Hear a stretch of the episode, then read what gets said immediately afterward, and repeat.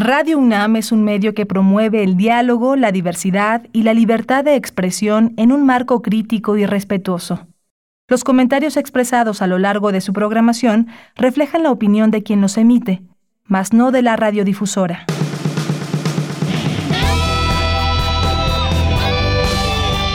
Prisma RU. Relatamos al mundo.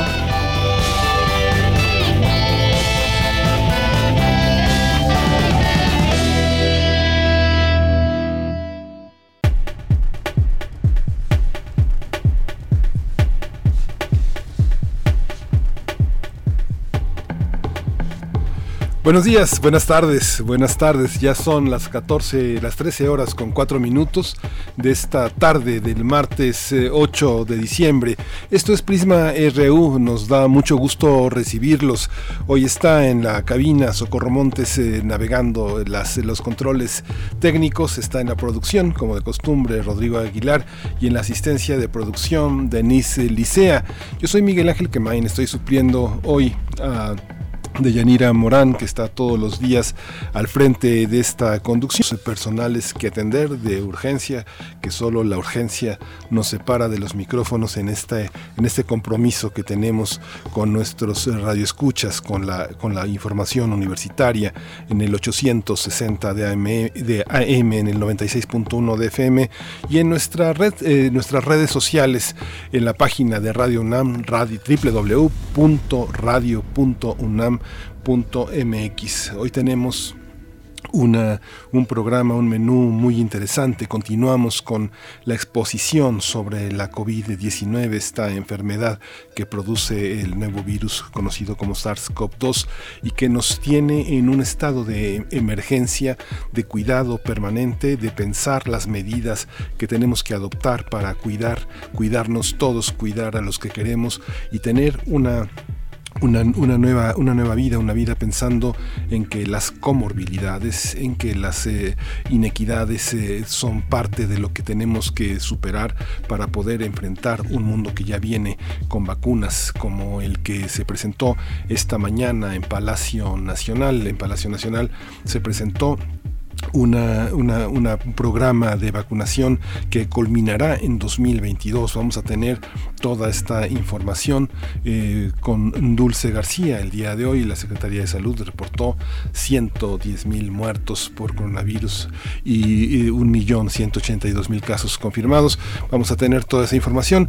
Vamos a tener también la reunión que celebró, que encabezó nuestro rector, el doctor Enrique Grague Víjars, que por segunda ocasión se lleva a cabo de manera virtual en la que se definieron muchos elementos, muchos aspectos muy importantes para nuestra universidad, entre ellos el presupuesto, la nueva licenciatura 130 en nutrición, es, es una celebración, es un reconocimiento importante y la de dos profesores eméritos que van a formar parte de este gran universo universitario. Vamos a entrevistar hoy a Mauricio Rodríguez Álvarez, él es vocero, él es conductor de Hipócrates de 2.0 y una de las piezas fundamentales en la comunicación de la del coronavirus por parte de nuestra universidad. Hugo López Gatel presentó hoy en la Política Nacional de Vacunación contra el COVID-19 que se va a destacar por quiénes, van a tener la prioridad en la vacuna. Vamos a, eh, vamos a conversar también con Gonzalo Sánchez Tagle, él es, una, él es historiador y abogado constitucionalista. Vamos a hablar de en qué consiste la reforma para suprimir el fuero al presidente de la República y que pueda ser juzgado por cualquier delito. Vamos a tener también un reporte de Cindy Pérez Ramírez sobre la, sobre la Facultad de Derecho que tiene, eh, tuvo lugar la conferencia Protección de Datos Personales y Violencia de Género Digital, que es parte de lo que hemos venido avanzando en tema de, en tema de cuestiones de género, de cuestiones de ciberacoso. Este, tenemos todo el reporte con ella y vamos a tener un reporte también de Cristina Godínez sobre la estrecha, eh, la, UNAM cierra filas para que empresas y sociedad generen una posibilidad de que los egresados de la FES Aragón obtengan empleo. Ese es un aspecto muy importante en esta universidad, generar opciones para los egresados. Conversación con Hernando Hernández Nava. Él integra Agentes de Cambio México. Eh, vamos a tener que, en el marco de los 16 días de activismo para sensibilizar sobre la violencia de género, jóvenes de Colombia, Costa Rica, Chile, Perú, Uruguay, Argentina y México van a, presentar una campaña que se titula, eh, tiene un hashtag que dice Yo soy más que un molde. Es una primera campaña de alcance regional sobre derechos sexuales y reproductivos para eh, dirigida a hombres que buscan promover una sexualidad masculina consciente, que entendamos que podamos madurar esta situación en la relación entre los sexos. Hoy tenemos la colaboración de nuestros poetas errantes. Hoy tenemos el Dead Fashion Fest del que hablará Ricardo Isidro y vamos a tener nada menos que vamos a en dos días más cumpliría 100 años Clarice Lispector, esta gran mujer, esta gran cuentista brasileña que nos ha eh, llenado de una literatura de cambio, una literatura llena de misterio, híbrida como su origen ucraniano que llegó a Brasil para enriquecer la lengua, la lengua portuguesa, la ley el, el portugués, el portuñol, el brasileiro. Esta intervenciones de Alejandro Toledo. Alejandro Toledo es crítico literario, es escritor, es periodista, es cronista, es un hombre que lee, que, comunica lo que lee.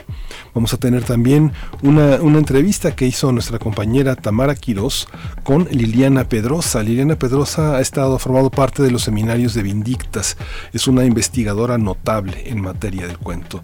Ella marcó uno de los inicios de la Feria del Libro de Guadalajara con Socorro Venegas, que dirige Libros UNAM, que dirige este gran proyecto de Vindictas para hablar del cuento mexicano y habló con Tamara Quiros para hablar sobre una antología en tres tomos que publicó sobre las mujeres que escriben cuento.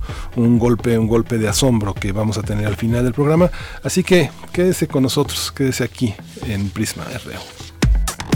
Relatamos al mundo. Relatamos al mundo.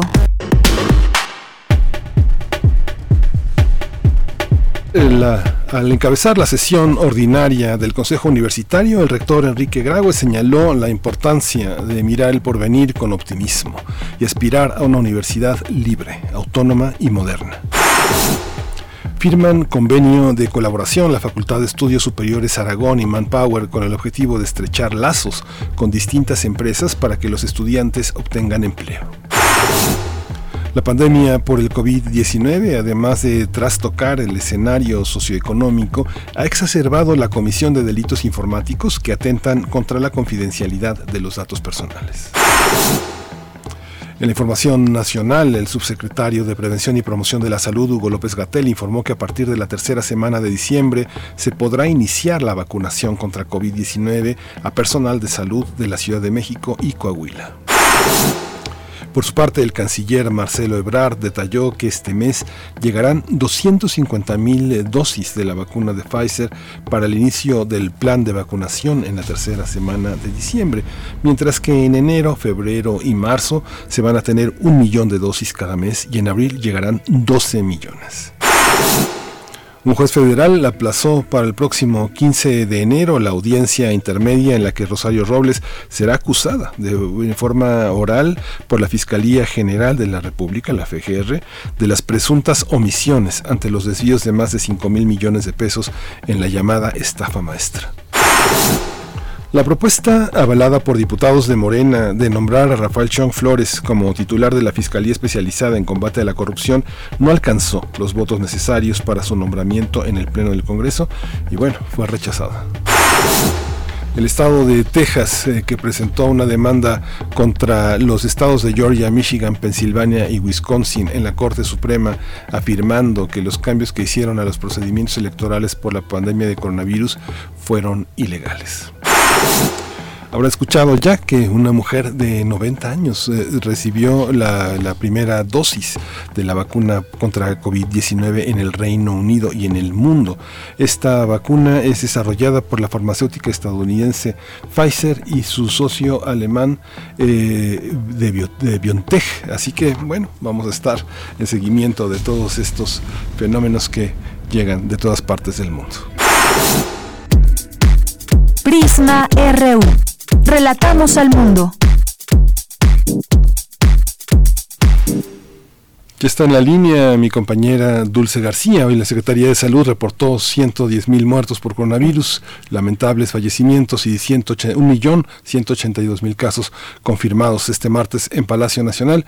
Autoridades federales presentaron el Plan Nacional de Vacunación contra la COVID-19 y ya Dulce García tiene toda la información. Dulce García, buenas tardes. Así es, muy buenas tardes, Miguel Ángel Atilla de Auditorio. Como bien lo comentas, el gobierno de México presentó la Política Nacional de Vacunación contra el virus SARS-CoV-2.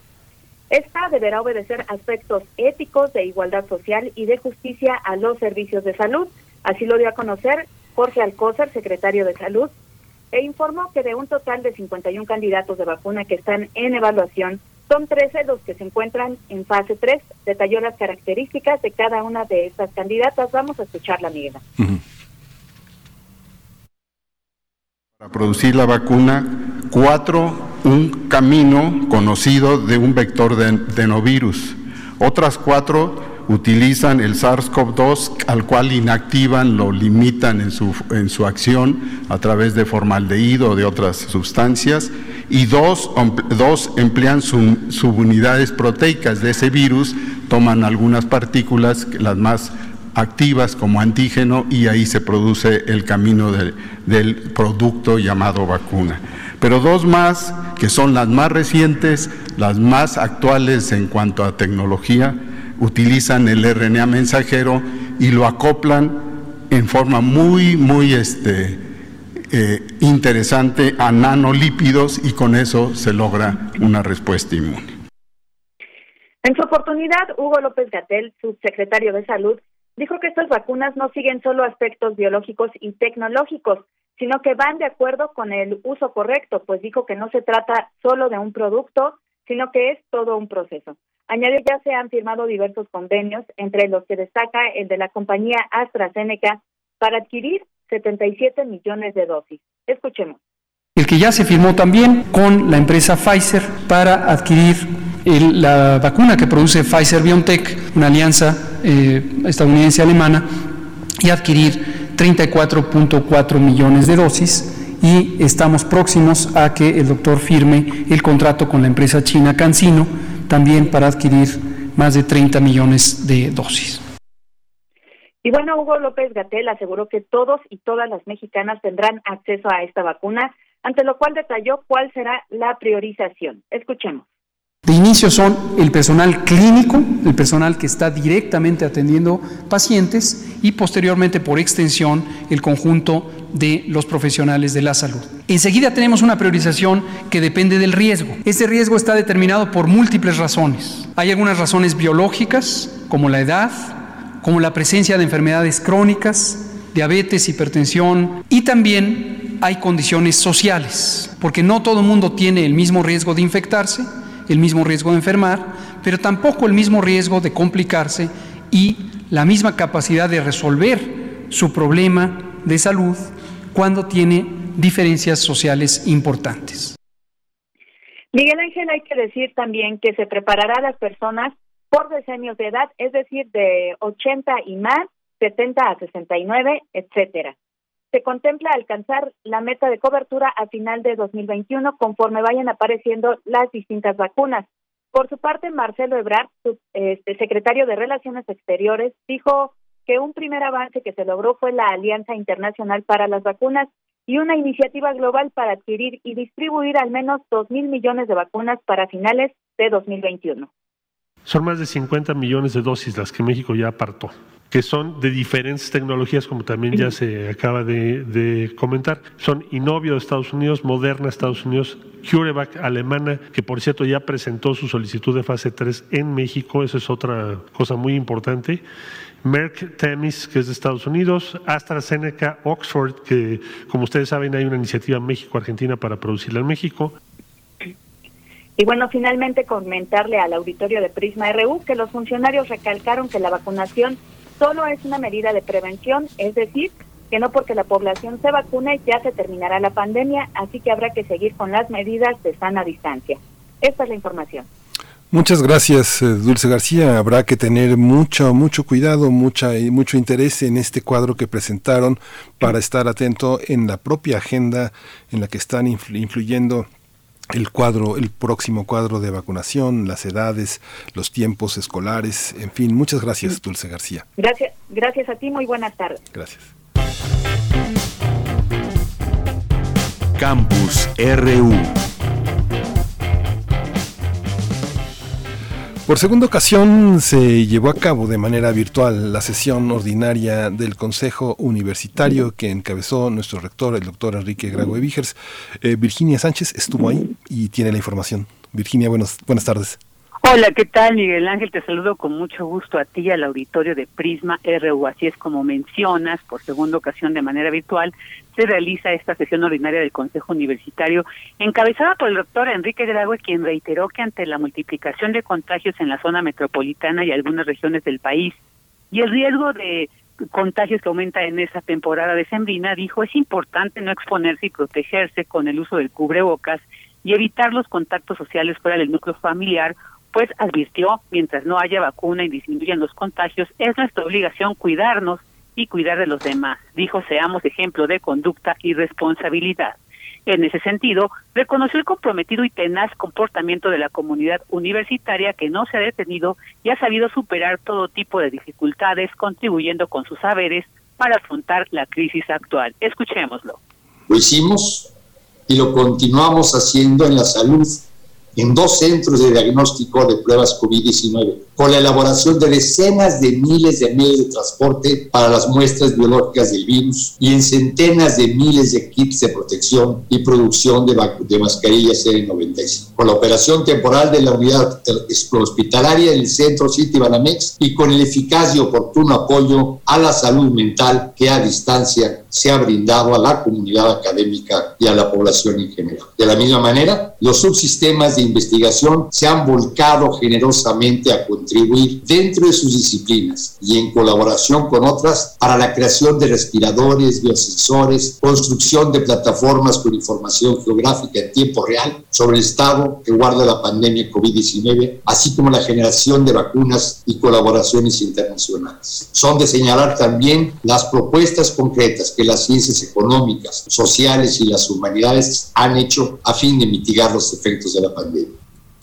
También destacó el papel de la Coordinación de Igualdad de Género y la Defensoría de los Derechos Universitarios para prevenir y atender la violencia de género en este aislamiento, así como la difusión a distancia de la oferta cultural de la UNAM y en temas de divulgación de la ciencia y humanidades.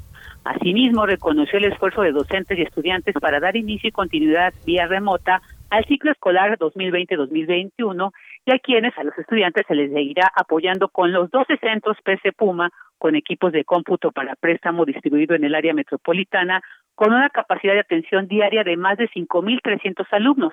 Y en enero anunció se agregarán seis centros para incrementar la oferta potencial de 2.000 usuarios más. Y de manera gradual, el próximo año, dijo, se darán a préstamo diario 25.000 tabletas con capacidad de datos incluida. Agradeció a los directores y directoras de las distintas entidades académicas y de bachillerato personal administrativo por su labor infatigable que, a pesar de los ataques arteros que se han sufrido, dijo, han dado continuidad a las funciones sustantivas de la universidad. También enfatizó que, a pesar de que la educación presencial es invaluable, las tecnologías de información abren nuevas perspectivas de oportunidades que se deben aprovechar. Escuchemos. Toda esta transformación que hemos experimentado en corto tiempo, con todas las dificultades inherentes a ello, también nos ha dejado enseñanzas que debemos reflexionar, ponderar y saber aprovechar. Ya éramos vanguardia en las tecnologías de la información, pero no las habíamos empleado con todo su potencial. Hoy, con la nostalgia de nuestras incomparables instalaciones, confirmamos que la educación presencial es invaluable, pero que las tecnologías de la información nos abren nuevas perspectivas y oportunidades debemos implementar que trámites, firmas, papeles, documentos y reuniones pueden ser reemplazadas con relativa facilidad. Estoy convencido de que podemos romper inercias, eliminar cargas burocráticas y reformarnos para servir mejor a la sociedad. Hizo un llamado para ver el porvenir con gran entusiasmo y aspirar a una nueva universidad igualmente libre, autónoma, pero más moderna y de cara al futuro para lo cual precisó ya se están analizando las reformas necesarias. Escuchemos. Somos la Universidad de la Nación y tenemos la obligación de dejar lastres y levantar anclas para ir hacia adelante. Ya hemos comenzado en un grupo exprofeso a analizar la agenda de reformas que serían necesarias plantear en una discusión ampliada, incluyente y propositiva con los distintos sectores de la comunidad. En los meses por venir, este Consejo y sus comisiones serán actores primordiales para la construcción de esa nueva universidad.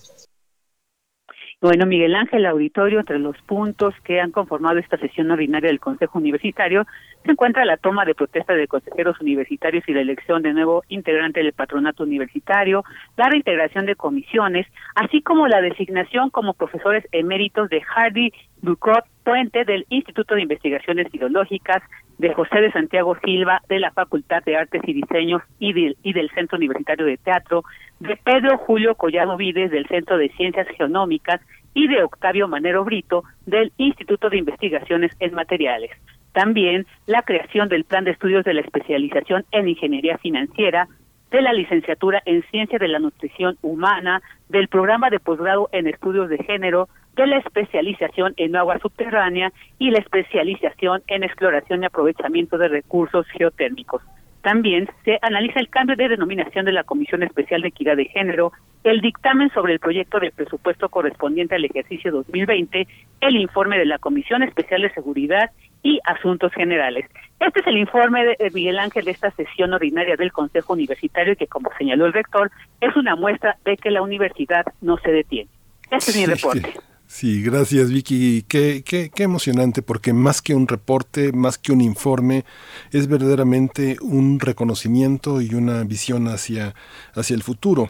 Es muy emocionante poder decir que somos la Universidad de la Nación y que es un proyecto incluyente y propositivo, que se crean nuevas carreras porque el país sigue adelante y formamos parte de esto. Es un reconocimiento para todos, para todos los que hemos puesto un grano de arena en esta universidad que, como bien dice el rector, no se detiene, que se revisa, y que se renueva, que es algo muy importante. Muchísimas, muchísimas gracias, Virginia Sánchez. Por nada, Miguel Ángel, un abrazo. Hasta, luego.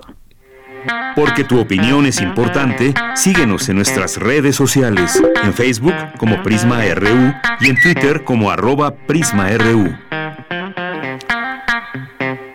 Seguimos aquí en Prisma eh, RU. El subsecretario de Prevención y Promoción de la Salud, Hugo López Gatel, presentó esta mañana la Política Nacional de Vacunación contra el COVID-19, en el cual se destaca que quienes tendrán prioridad para recibir la vacuna serán personal médico y población de riesgo. Estos, eh, este, este, tema lo vamos a tratar con nuestro amigo, nuestro compañero Mauricio Rodríguez Álvarez. Él es, eh, él es médico, él es profesor de la Facultad de Medicina de la UNAM. Con conduce aquí en este esa tarde lo vamos a poder escuchar Hipócrates 2.0 y ha sido un vocero un vocero invaluable en esta en esta atención del coronavirus por parte de nuestra universidad. Mauricio Rodríguez Álvarez buenos y buenas tardes cómo estás Hola Miguel Ángel cómo estás Bien, qué gusto escucharnos. al auditorio de Prisma RU. Ahora te tocó doblar turno. sí, sí, Mauricio. Bueno, y qué gusto, qué gusto escucharte porque estamos verdaderamente, eh, no en el primer frente, pero sí en un frente importante. Quisiera que nos eh, comentaras cómo, cómo escuchaste esta mañana un programa tan decisivo, tan, tan importante para, para los próximos, para el próximo año y medio, por lo menos va a terminar todo esto en 2022 si todo sale bien, ¿no? Sí, pues mira, creo que es muy importante poner, eh, primero que ya vimos algo del plan, ¿no? La, Cuando menos los lineamientos generales. Hay, hay unos detalles que la gente quisiera ver y que ahorita van a empezar los, los golpeteos precisamente de que es que no dijeron de qué color van a ser las jeringas, ¿no? Y, detalles así de, de, de una exquisitez que todavía no se puede tener porque todavía hay algunas preguntas que no se han terminado de aclarar. Pero de entrada ver que hay un plan, que la principal prioridad va a ser la edad, también simplificando lo que pudiera ser muy complejo. Eh, dicen, vamos a empezar primero con el, con el personal de salud activo cercano a COVID, necesitamos que esté bien protegido, y después vámonos conforme haya vacuna, pues de, de ahora sí que de arriba para abajo, porque así está siendo afectada la población más importante, ¿no? O sea, a, los mayores de 80, la mortalidad en mayores de 80 es la más alta, luego en las mayores de 70, luego en mayores de 60 y además pues ya luego todas las comorbilidades, pero de entrada ponerlo así simple y decir pues por aquí nos vamos a ir, y también que ya la gente lo vea, que es algo que va a durar hasta el 2022. También eso es muy útil, aunque sea desalentador para algunos. Es muy útil que la gente vea que va a ser gradual, paulatino, poco a poco y que no nos tenemos que confiar y no tenemos que soltar las las campanas al, al ¿no? Ahorita. A mí lo que me llamó la atención de la, de la presentación del programa fue la red de complejidad que se tiene, ¿no? lo veo como un horizonte de oportunidad porque las comorbilidades, no todas las comorbilidades tienen que ver con la edad y es una oportunidad para quienes formamos parte de este país de identificar los elementos que tienen que ver con las inequidades, la desigualdad y las exposiciones que tenemos por nuestros propios hábitos y la oportunidad de modificarlos, ¿no? Sí, sí, de, hecho, eh, la, epidemia la tenemos encima.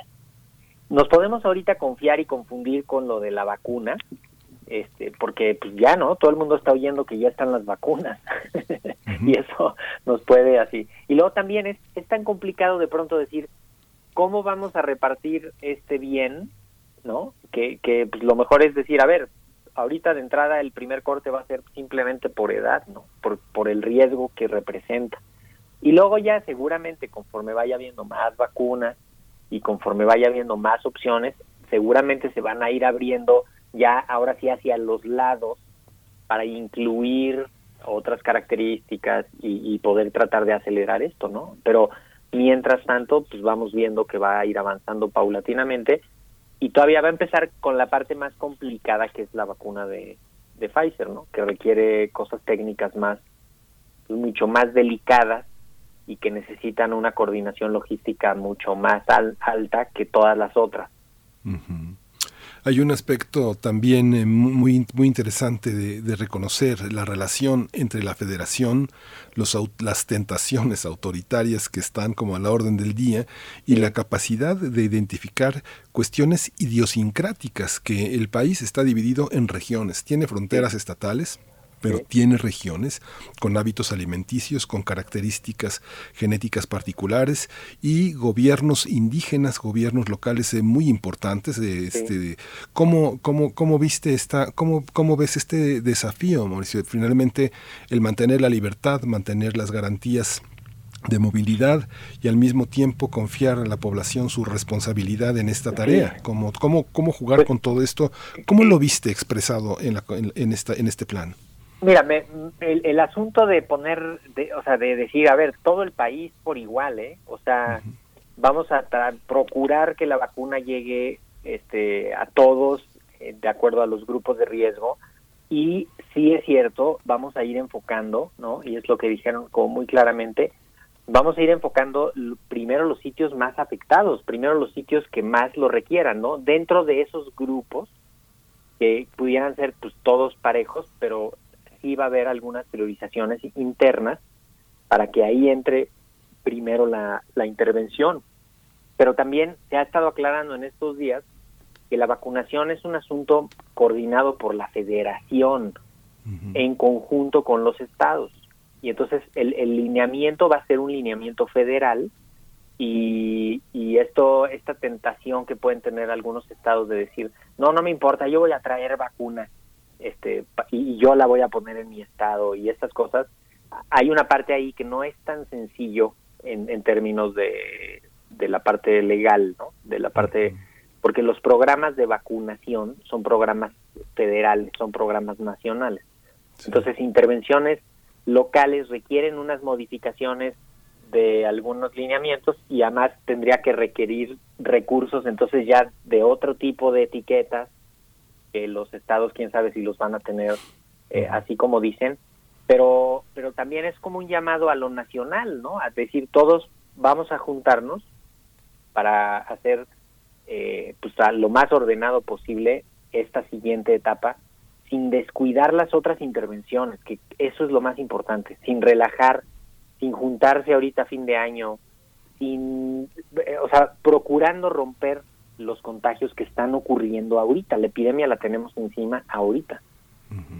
Sí, fíjate Mauricio que escuchaba también hace unos días la, el exhorto que hicieron muchos empresarios de un enorme poder de, de, penetración al presidente de llevar la vacuna a donde ellos llegaban, pero bueno, sabemos que no es lo mismo llevar una cerveza o una golosina hasta el punto más remoto que eh, devolverle al ejército la, la, vocación de servicio eh, frente a todas las consideraciones que ha habido en términos de la militarización y de la Guardia Nacional. Ahora vamos a tener una, un, grupo de, personas y, que tú conoces muy bien, enfermeras que están también en la primera línea aplicando las vacunas. ¿Cómo observas esta, esta posibilidad? ¿Cómo eh, ves que sea el ejército, que sea la marina quienes apliquen las vacunas? Pues mira, después de lo que hemos visto con la vacuna de influenza, donde vimos que se robaron unos camiones, que sacaron unas de unos hospitales públicos, que le estaban vendiendo en el mercado negro, ¿no? Como que, como que sí hay una parte ahí muy vulnerable si se deja, cuando menos así, que corra, que corra libre la cosa, ¿no? Ahorita se requiere una logística y una coordinación mucho más compleja que difícilmente la puedes lograr este, con el con el aparato habitual de la vacunación eh, no porque no puedan sino porque están haciendo sus actividades están haciendo eh, pues un trabajo permanente y al cargar esta actividad adicional eh, puede representar retos importantes. Entonces, tener este asunto estratégico, tal cual como de, como de logística y, estrategia de guerra con las Fuerzas Armadas, puede ser más sencillo, más seguro que, que se vaya a llevar a cabo esta primera etapa así, porque se necesita además una coordinación con por el asunto de la temperatura de esa vacuna mucho más eh, rigurosa.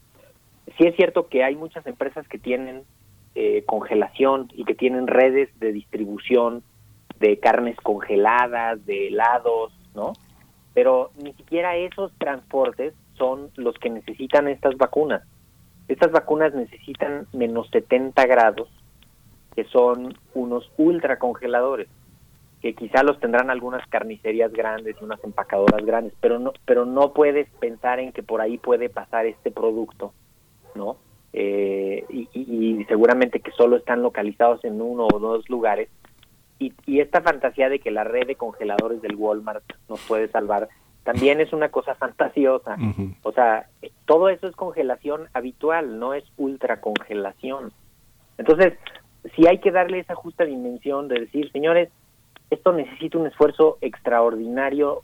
Este, tenemos que contar con este esfuerzo que, van a proponer las Fuerzas Armadas, porque pues sí, sí necesitamos que se vayan por un camino específico, que vayan custodiadas, que vaya con un registro, con una disciplina de súper estricto, ¿no? Porque son, van a ser insumos de seguridad nacional para fines prácticos. Mauricio, los, los, conocimientos que tú tienes y la experiencia que tienes en el terreno de la, de la medicina, este, ¿cómo nos llevarían a pensar que una inversión de tal, de tal magnitud en términos de vacunas haga posible también mirar hacia el sector salud para habilitarlo, para dotarlo de, de, mayor protección, vacunarlo contra, contra eh, las emergencias más, más comunes? No estaba visibilizada una pandemia como esta, pero hay otras cosas que sí están visibilizadas y que son que son, que son plausibles, como por ejemplo una inundación en, en, Tabasco, una sequía en el norte. ¿Cómo dotar al sistema de salud de eh, habilitar? ¿Tú crees que esta, esta campaña, este, este despliegue que tú has visto desarrollarse, crees que es una lección que tendríamos que aprovechar? ¿Cómo? Sí, bueno, nos ha servido esto para, para ver los puntos más débiles, ¿no? Dónde necesitamos reforzar, qué tan importante es que tengamos un sector salud bien, ¿no? Imagínate que es, esta pandemia reveló que, que el personal médico y de, enfermería que estaba contratado en muchísimos hospitales era un personal de honorarios que le renovaban su contrato cada tres meses, que no estaba haciendo antigüedad, ¿no? Que no tenía seguridad social, o sea, una cosa que dices, híjole, ¿cuántos años llevaban arrastrando estos eh, estas prácticas, ¿no? muchas cosas de, funcionamientos de los hospitales que no estaban ocurriendo bien, de condiciones de, el ejercicio de la medicina. que se tienen que, que se tienen que modificar, ¿no? Y ahora justamente priorizar. Ahorita sí hay que hay, pues hay que repensar el sistema.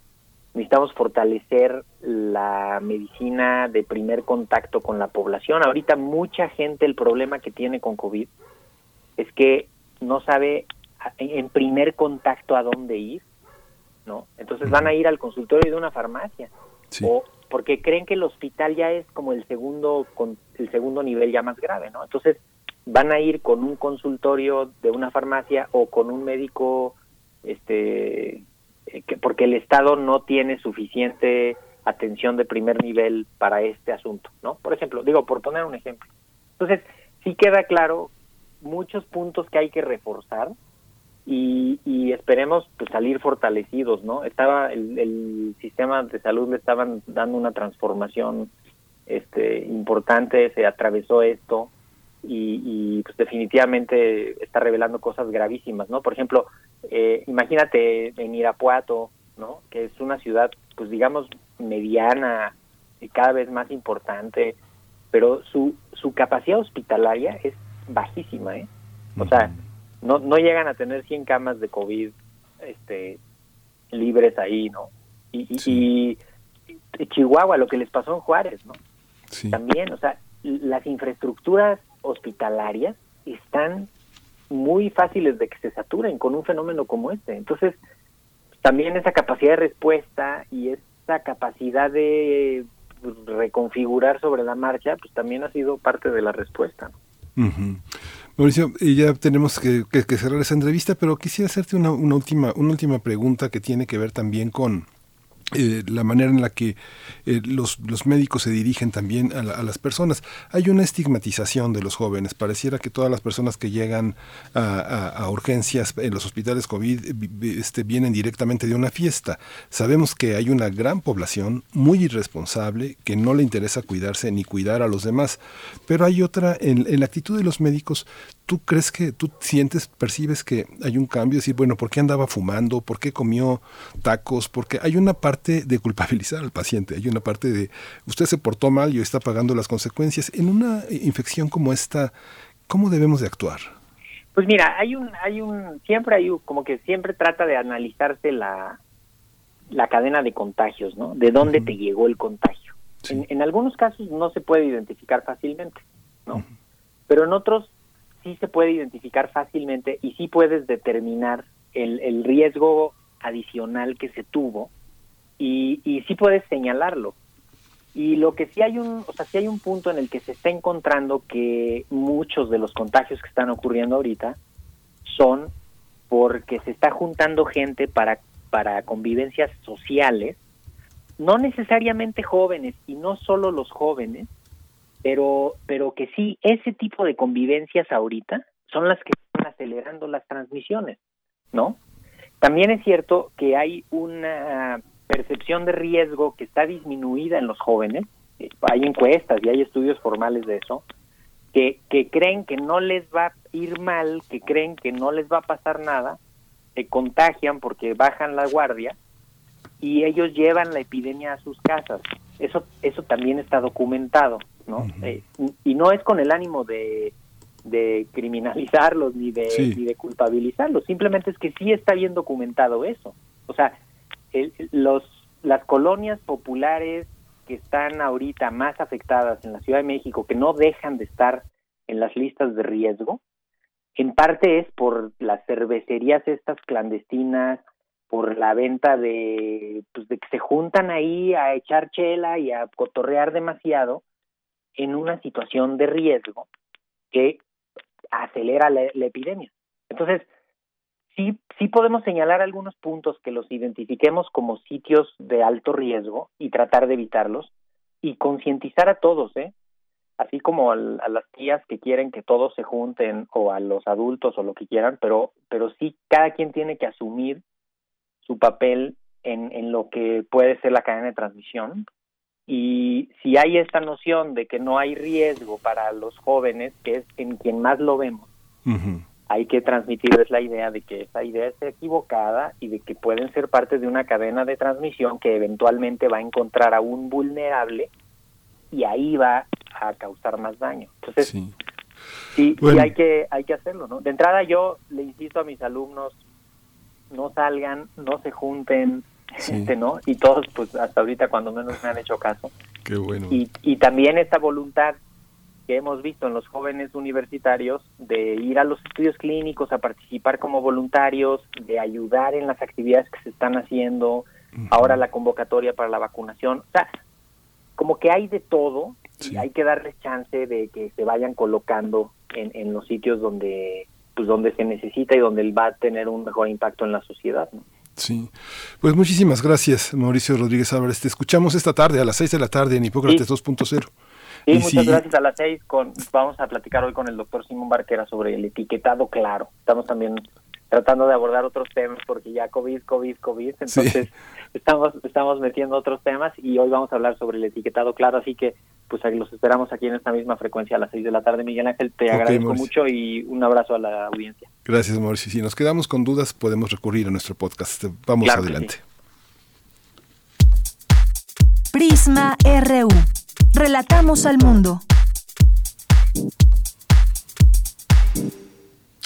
Un tema histórico, el tema de la supresión del fuero al presidente de la República para que pueda ser juzgado por cualquier delito. ¿En qué consiste esta reforma? Está con nosotros ya en la línea Gonzalo Sánchez de Tagle. Él es historiador, es abogado constitucionalista, es un, es un experto en este tema. Este doctor Gonzalo Sánchez de Tagle, buenas tardes, eh, gracias por estar aquí. Eh, ¿Por dónde empezar a entender el tema del fuero constitucional? Miguel, eh, Miguel Ángel, perdón, qué gusto saludarte a ti del auditorio que nos escucha. Pues mira, en primer lugar, yo creo que todos los mexicanos y mexicanas estamos hasta el copete de la irresponsabilidad de nuestros servidores públicos, que en muchas ocasiones, quizás más de las que nos gustaría, utilizan estas figuras como una carta de impunidad.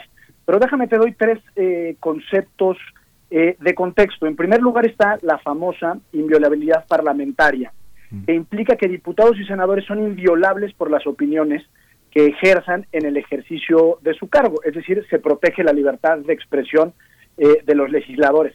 Esta figura nos puede remontar a Belisario Domínguez, que fue asesinado por Victoriano Huerta en 1913 precisamente por los discursos que, que emitió en el Senado de la República en esa época. Luego tenemos eh, una segunda figura que es el juicio político y que este juicio en realidad eh, se da ante actos u omisiones que servidores públicos hayan ejecutado eh, en perjuicio de los intereses fundamentales. El procedimiento para este juicio político es muy relevante en este caso. En primer lugar es la Cámara de Diputados, quien acusa ante la Cámara de Senadores que se erige como jurado de sentencia y, digamos, las sanciones son de destitución o inhabilitación nada más. Y después tenemos el famoso desafuero, que en realidad es la inmunidad procesal, eh, que formalmente se le conoce como declaración de procedencia. En este caso, todos los servidores públicos federales pueden ser sujetos a este procedimiento de declaración de procedencia por delitos cometidos durante el ejercicio de su encargo. Y en este caso, solo, solo es la Cámara de Diputados quien declara la procedencia. Esto nos recuerda, por ejemplo, a lo que sucedió con Andrés Manuel López Obrador cuando era jefe de gobierno en el 2000 4-2005. Eh, en, en este supuesto, en el supuesto del desafuero, el presidente de la República, eh, y por eso me refería al juicio político, eh, es acusado por la Cámara de Diputados ante el Senado de la República y solo por dos delitos, por el delito de traición a la patria y delitos graves del orden común. Pero ¿qué es lo que pone sobre la mesa esta nueva reforma que todavía no se publica en el Diario Oficial de la Federación, está en las legislaturas de los estados para seguir con el procedimiento constitucional, en realidad es una ampliación del catálogo de los delitos por los cuales el presidente puede ser eh, eh, desaforado, que es eh, la traición a la patria que ya lo que ya está actualmente en la Constitución y se le agregan hechos de corrupción, delitos electorales y aun cuando es una muy mala técnica legislativa dice que cualquier delito que podría ser por el cual podría ser enjuiciado cualquier ciudadana o ciudadano. Entonces, en realidad, Miguel Ángel, no se trata de que haya desaparecido el desafuero en el caso del presidente o de los diputados y los senadores, sino simplemente es una, digamos, una extensión del catálogo de delitos por los cuales el presidente puede ser eventualmente juzgado eh, por la comisión de algún delito, pero aún así se necesita eh, una acusación por parte de la Cámara de Diputados, que se requiere una mayoría absoluta de sus integrantes, y después que el Senado de la República, eh, como jurado de sentencia, eh, declare por las dos terceras partes de sus integrantes que efectivamente hay culpabilidad por la comisión de cualquier delito. Entonces, digamos, no es tanto que se haya desaparecido el desafuero, Sí, esta extensión es, muy interesante lo, que, lo que comenta doctor, porque bueno, uno que está este, pergeñando los conceptos fundamentales de nuestro constitucionalismo, no es tan sencillo entender que esta extensión del catálogo eh, eh, permite que la conducta del presidente pueda someterse a un, a un, rango mucho más amplio de delitos y que, y que el legislativo haya acordado eh, al margen de la división de partidos que la conducta del presidente es reprobatoria, es así, ¿verdad? Mira, hay, dos cosas. La primera, eh, y, y, esto no necesariamente es una posición u opinión popular de mi parte, pero yo considero que que esta figura es completamente necesaria en una democracia sana, por tres razones fundamentales. La primera, porque evita el abuso de autoridad. En segundo lugar, porque impide que se utilice el sistema penal en contra de opositores eh, políticos, ya sea, digamos, en contra del propio presidente o en contra de opositores, y porque da cierta estabilidad a, las instituciones políticas y a las personas que dirigen o presiden eh, órganos o poderes del Estado. En ese sentido, estar pensando que el presidente eh, pudiera estar permanentemente en el banquillo de los acusados, pues creo que generaría, generaría inestabilidad. Entre otras cosas, por ejemplo, el presidente no puede ser sometido a juicio político como sí puede ser el resto de los funcionarios públicos eh, de nuestro país. Eh, y sí, se trata de la ampliación de un catálogo eh, de delitos, pero como te decía, eh, esto no significa necesariamente que el presidente pueda llegar al banquillo de los acusados de forma inmediata, sino que tiene que pasar por la mayoría absoluta de la Cámara de Diputados y después por la mayoría calificada de, Senado de la República.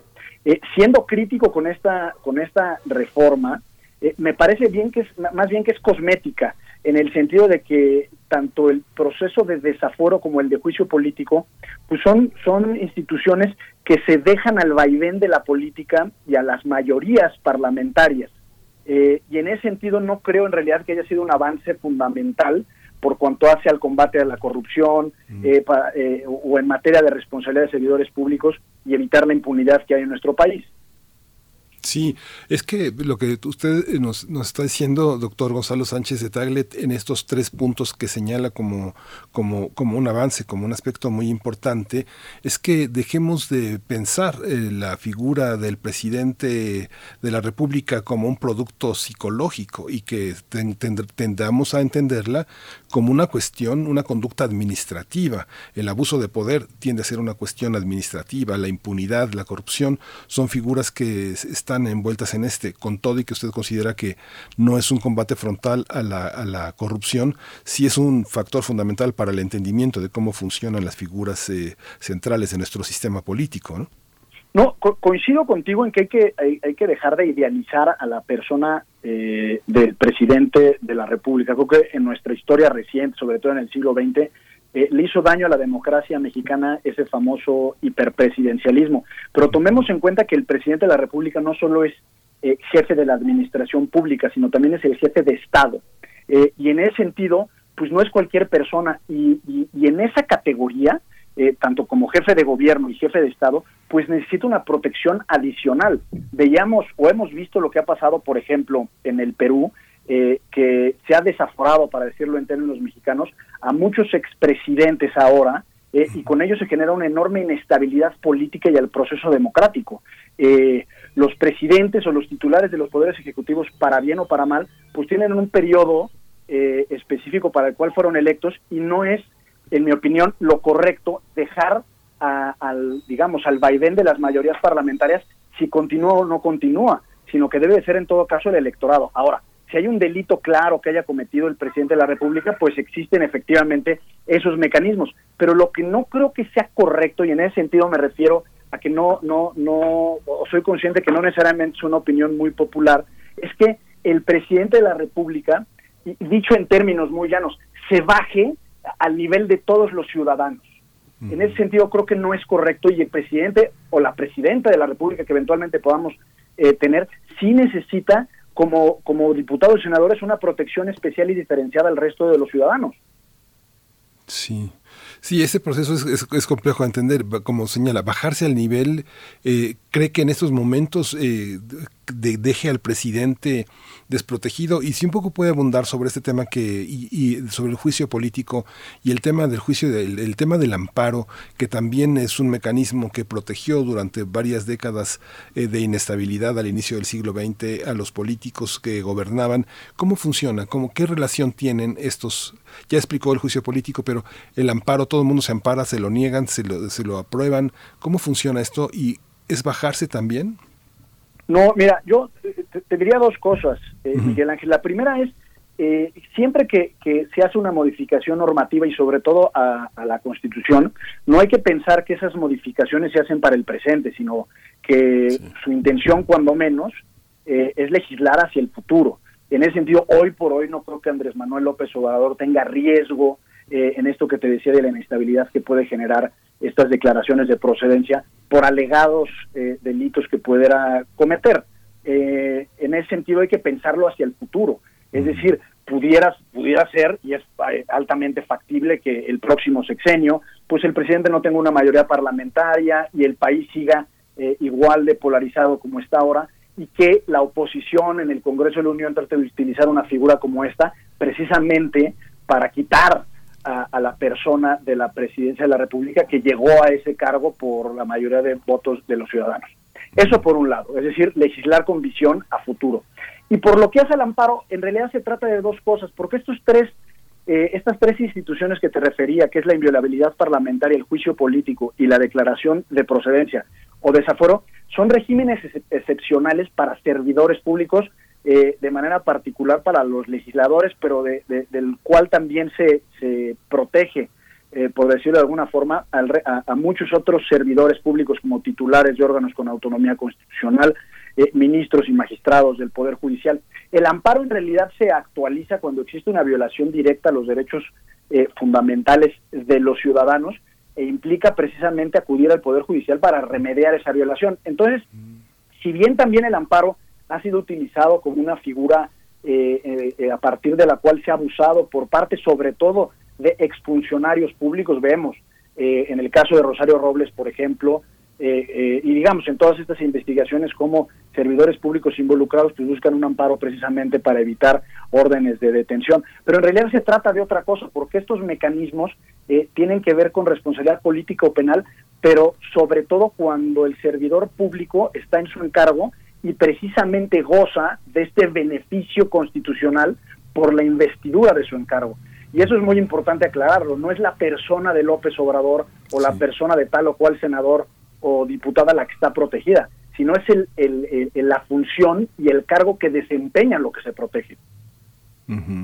Sí, eh, en ese sentido hay una es, es, una cuestión muy abstracta, por eso es tan difícil de entender, porque justamente tiene una perdurabilidad eh, legal, eh, jurídica, el, encargo y la función que no puede ser demolida por una voluntad política coyuntural, ¿no? Exactamente, por eso insistía en que hay que legislar hacia el futuro, porque actualmente la composición política eh, en México pues es de tal forma que creemos, o cuando menos sería de presumir que el presidente de la República no correría ningún peligro de ser eh, injustamente sometido a un procedimiento así. Pero hay otra forma, que es una forma intermedia, Miguel Ángel. Eh, en realidad lo que lo que lo que este, lo que el desafuero o la declaración de procedencia hace es impedir que el Ministerio Público pueda ejercer la acción penal. Pero pensemos realmente en que esta figura ha sido utilizada de forma abusiva por nuestros servidores públicos y representantes populares. Es decir, es una carta de impunidad eh, en el peor de los casos. Bueno, esta solución intermedia lo que podría eventualmente significar es que no se detenga la labor del Ministerio Público, que el Ministerio Público puede ejercer la acción penal en contra de algún secretario de Estado, un diputado o un senador. Es decir, que la carpeta se consigne, pero eh, que no haya una prisión preventiva, es decir, que no haya una que no haya eh, privación de la libertad hasta en tanto se declare y se demuestre la culpabilidad de tal o cual persona por la comisión de un delito y solo en ese momento es que se le podría eh, retirar el fuero. Lo que pasa es que ni siquiera llega a instancias judiciales una carpeta de investigación, supongamos que un, que un diputado haya cometido un delito, un homicidio, pues no puede ser juzgado porque el Ministerio Público tiene las manos amarradas. Lo que sería deseable es para precisamente evitar la impunidad de, determinado servidor público, es que se le retire, eh, digamos, esas cadenas al Ministerio Público, que el Ministerio Público pueda seguir con su trabajo, que se judicialice el expediente y para bien o para mal, pues ese diputado, senador o secretario de Estado, pues tendrá que defenderse en las instancias eh, correspondientes y si se demuestra su culpabilidad, pues que pueda ser metido a la cárcel. Lo que pasa, y, y entiendo la molestia de todos, incluso yo en primera persona así lo diría, es que actualmente, pues cualquier cosa que cometa cualquier funcionario público protegido por esas instituciones constitucionales, pues no se judicialice el expediente y ya después pues tarda tiempo, eh, eh, aun cuando el Ministerio Público tiene la vía abierta para una vez que, terminó, digamos, en su encargo, seguir con la investigación, quizás ya el momento o las circunstancias no son las idóneas para que efectivamente esa carpeta se judicialice. Mm, sí, es, sí es, complejo. En, ese sentido, lo que hace el mecanismo es que la fiscalía, la investigación, se realiza después de la, como de la presentación de todas las evidencias en el legislativo y, el Poder Judicial entra como un, como un mero mecanismo de operaciones, ¿así? No, o sea, lo que, lo que sucede actualmente con el famoso desafuero es que el Ministerio Público no puede ejercer la acción penal. O digamos que si la ejerce, el juez no puede hacer absolutamente nada al respecto. Lo que a mí me parece que, sería correcto es eh, no tanto quitar el, fuero eh, como institución de protección constitucional al, al, desempeño constitucional de esos encargos, sino que, sino que se permita que el Ministerio Público haga su trabajo, que se judicialice el expediente, por ejemplo, y que la persona se tenga que defender realmente y que si se demuestra su culpabilidad, pues que se vaya a la cárcel o que pague eh, en, consecuencia a lo que a lo que hizo. Lo que pasa es que actualmente tenemos una situación en donde por un lado el presidente de la República, como ya te decía, no puede ser sujeto a juicio político, sino solo a declaración de procedencia. El resto de los servidores públicos y representantes populares federales sí pueden hacer ambas, pero en realidad la importante que sería eh, la declaración de procedencia o esta eh, inmunidad procesal pues lo que implica es que no puede, las autoridades no pueden hacer absolutamente nada respecto a una conducta ilícita o delictiva, precisamente por eso. Entonces, lo importante no es tanto pensar en quitar la protección constitucional, sino quitarle los amarres al Ministerio Público para que pueda seguir con su investigación correspondiente. Sí, frenar la impunidad. Exactamente, que esa sería la finalidad, ¿no? Sí. Pues, eh, doctor Gonzalo Sánchez de Tagle, muchas gracias por esta claridad. Eh, historiador, abogado constitucionalista, profesor, eh, gran profesor de nuestra universidad. Muchas gracias por esta tarde con usted. Al contrario, Miguel Ángel, un abrazo y gusto saludarte. Igualmente, muchas gracias. Pues vamos a continuar, vamos a la siguiente hora de Prisma RU. Vamos al corte. John Lennon cumplió 40 años de ya no estar, de esta presencia, de esta presencia, de su ausencia proliferante entre la música y la, y la cultura pop que parece extenderse hasta el siglo XXI. Vamos, vamos a un corte.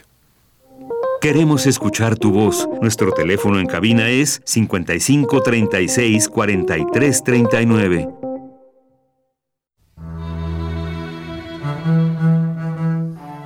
Hechos a mano. Secretos. De edición limitada. Irrepetibles. Distintos diversos, nuevos. Afuera de las grandes librerías aún existen los libros. Existen los otros libros. Radio UNAM te invita a continuar con su tradición del Tianguis de la Diversidad Textual en un formato a distancia. Los otros libros. Entrevistas y presentaciones de libros y editoriales alternativas a través de Facebook Live sábados a las 19 horas en la página de Facebook de la sala Julián Carrillo. Si solo leemos lo que todos leen, solo sabremos lo que todos saben. Radio UNAM, Experiencia Sonora. ¿Cómo evoluciona un país donde todos los días se violenta y se mata a niñas y mujeres? Las mexicanas hemos salido a la calle a luchar por un país que no está luchando por nosotras, a enfrentar un pasado que nos ha condenado a la violencia y a la muerte nuestra lucha es por la igualdad, por la libertad, por la tierra, por la vida. Es por un mejor futuro. Y no hay futuro sin nosotras. Hagamos un nuevo trato con y por las mujeres. porque la evolución mexicana será feminista o no será. Movimiento Ciudadano. La temporada de frentes fríos ya está aquí y con ella nubosidad, heladas, descenso de temperaturas y en algunas regiones frío extremo, lluvias, rachas de viento y caída de nieve. Los cambios bruscos de temperaturas incrementan el riesgo de enfermedades respiratorias. Para tu protección y la de tu familia, infórmate de los pronósticos meteorológicos de Conagua las 24 horas del día. Conagua te informa con tiempo. Conagua. Gobierno de México.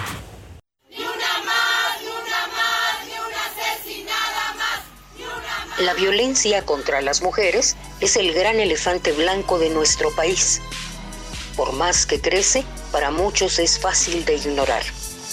Por eso, hay que hacerle evidente en todos los espacios, en todos los discursos. El Museo Universitario del Chopo te invita al lanzamiento del proyecto Malinche Malinches 2020-2021 múltiples respuestas a qué significa ser mujer en México, de La Máquina de Teatro.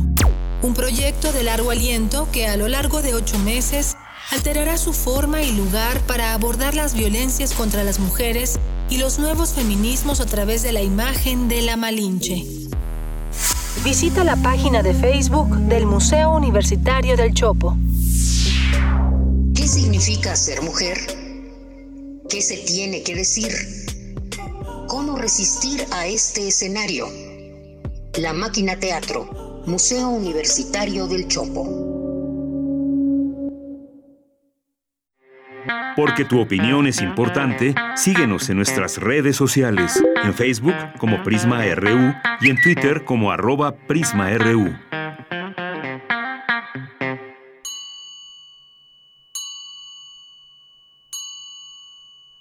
Our life together is so precious. Together we have grown. We have grown. Although our love is still special. Let's take a chance and fly away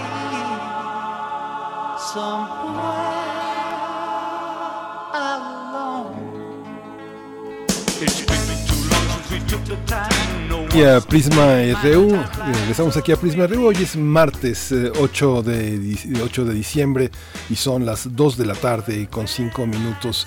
No se equivocó, no se equivocó, es empezar de nuevo, solo empezar de nuevo.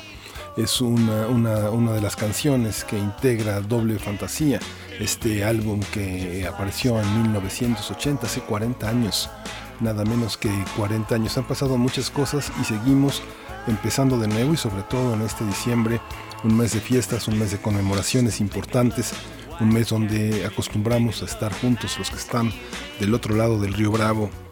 En otras latitudes llegan a ver a su familia y pues eh, nos encontramos con la noticia de que tenemos que vernos de una manera distinta. Lo conversamos esta, esta mañana, esta, este día con Mauricio Rodríguez justamente para hablar de cómo tenemos que enfrentar esta pandemia con muchísima discreción, con muchísima prudencia. Tenemos que revisar quiénes somos, nuestros hábitos y bueno, vamos a, vamos a, darle, vamos a darle espacio a esta canción para escuchar a este, a este gran músico John Lennon que en esta carrera como solista eh, propuso Starting Over, esta canción.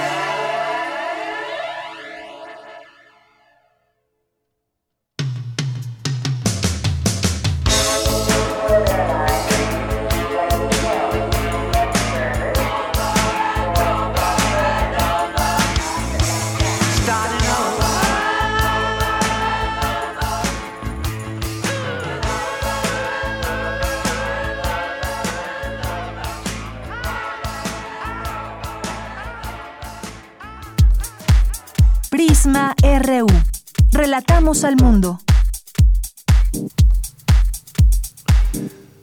Relatamos al mundo, relatamos al mundo. Hoy en la Facultad de Derecho tiene lugar la conferencia Protección de Datos Personales y Violencia de Género Digital. Cindy Pérez Ramírez eh, estuvo ahí, le doy las buenas tardes. Cindy Pérez Ramírez, buenas tardes, gracias por estar aquí.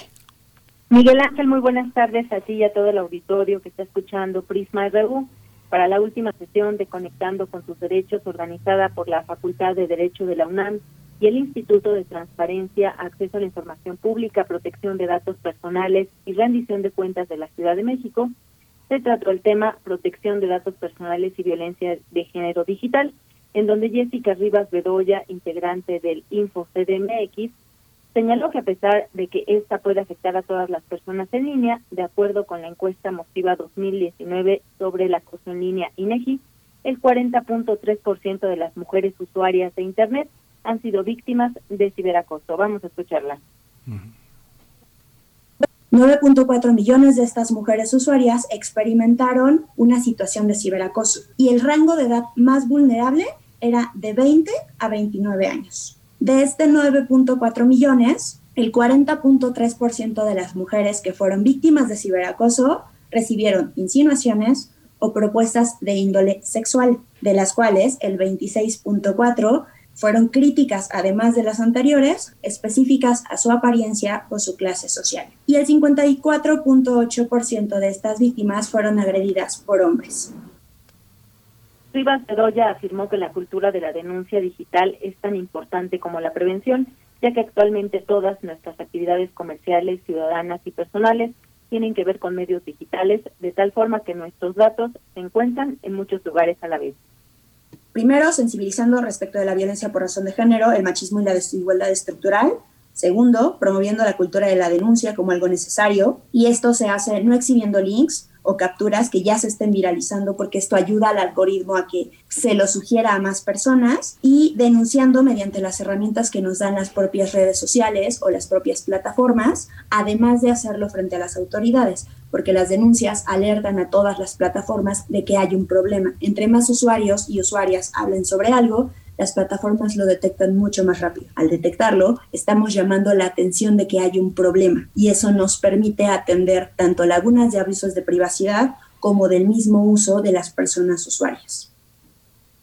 Miguel Ángel, la información que circula en el espacio cibernético puede ser utilizado con fines comerciales o hacernos susceptibles de sufrir algún tipo de violencia digital, por lo que resulta esencial aprender a usar las redes y proporcionar solo la información estrictamente necesaria. Este es el reporte. Muchas gracias, Cindy Pérez Ramírez. Seguimos en contacto. Gracias por la información. Muy buenas tardes. Buenas tardes. Vamos, vamos a ir, eh, vamos a escuchar. Eh, hoy estuvo, eh, hay una estrecha relación con empresas para que egresados de la FES Aragón, la Facultad de Estudios Profesionales Aragón, obtengan empleo. Cristina Godínez tiene la información. El propósito de este convenio es que los estudiantes de Aragón tengan distintas opciones para insertarse en el mercado laboral o, si lo desean, realizar prácticas profesionales y obtener mayor capacitación. En la firma del convenio de colaboración, Fernando Macedo Chagoya, director de la FES, aseguró que la relación directa con las necesidades en el entorno laboral es trascendente y Aragón cuenta con espacios académicos que permiten formar profesionales de alto nivel. Además, los profesores también tienen amplias capacidades y están experimentados. Nuestra facultad obviamente tendrá la posibilidad de, aportar eh, recursos humanos eh, recién eh, formados eh, se podrán colocar en un entorno laboral, pero principalmente estaríamos cumpliendo con una función social que, que, pretende esta universidad, que es eh, precisamente la formación de los recursos humanos y llevarlos a un entorno donde realmente puedan ser productivos y que podamos construir un mejor país. En representación de Manpower, Ricardo Max Pérez Moreno puntualizó que el progreso de la sociedad descansa en gran parte en los jóvenes.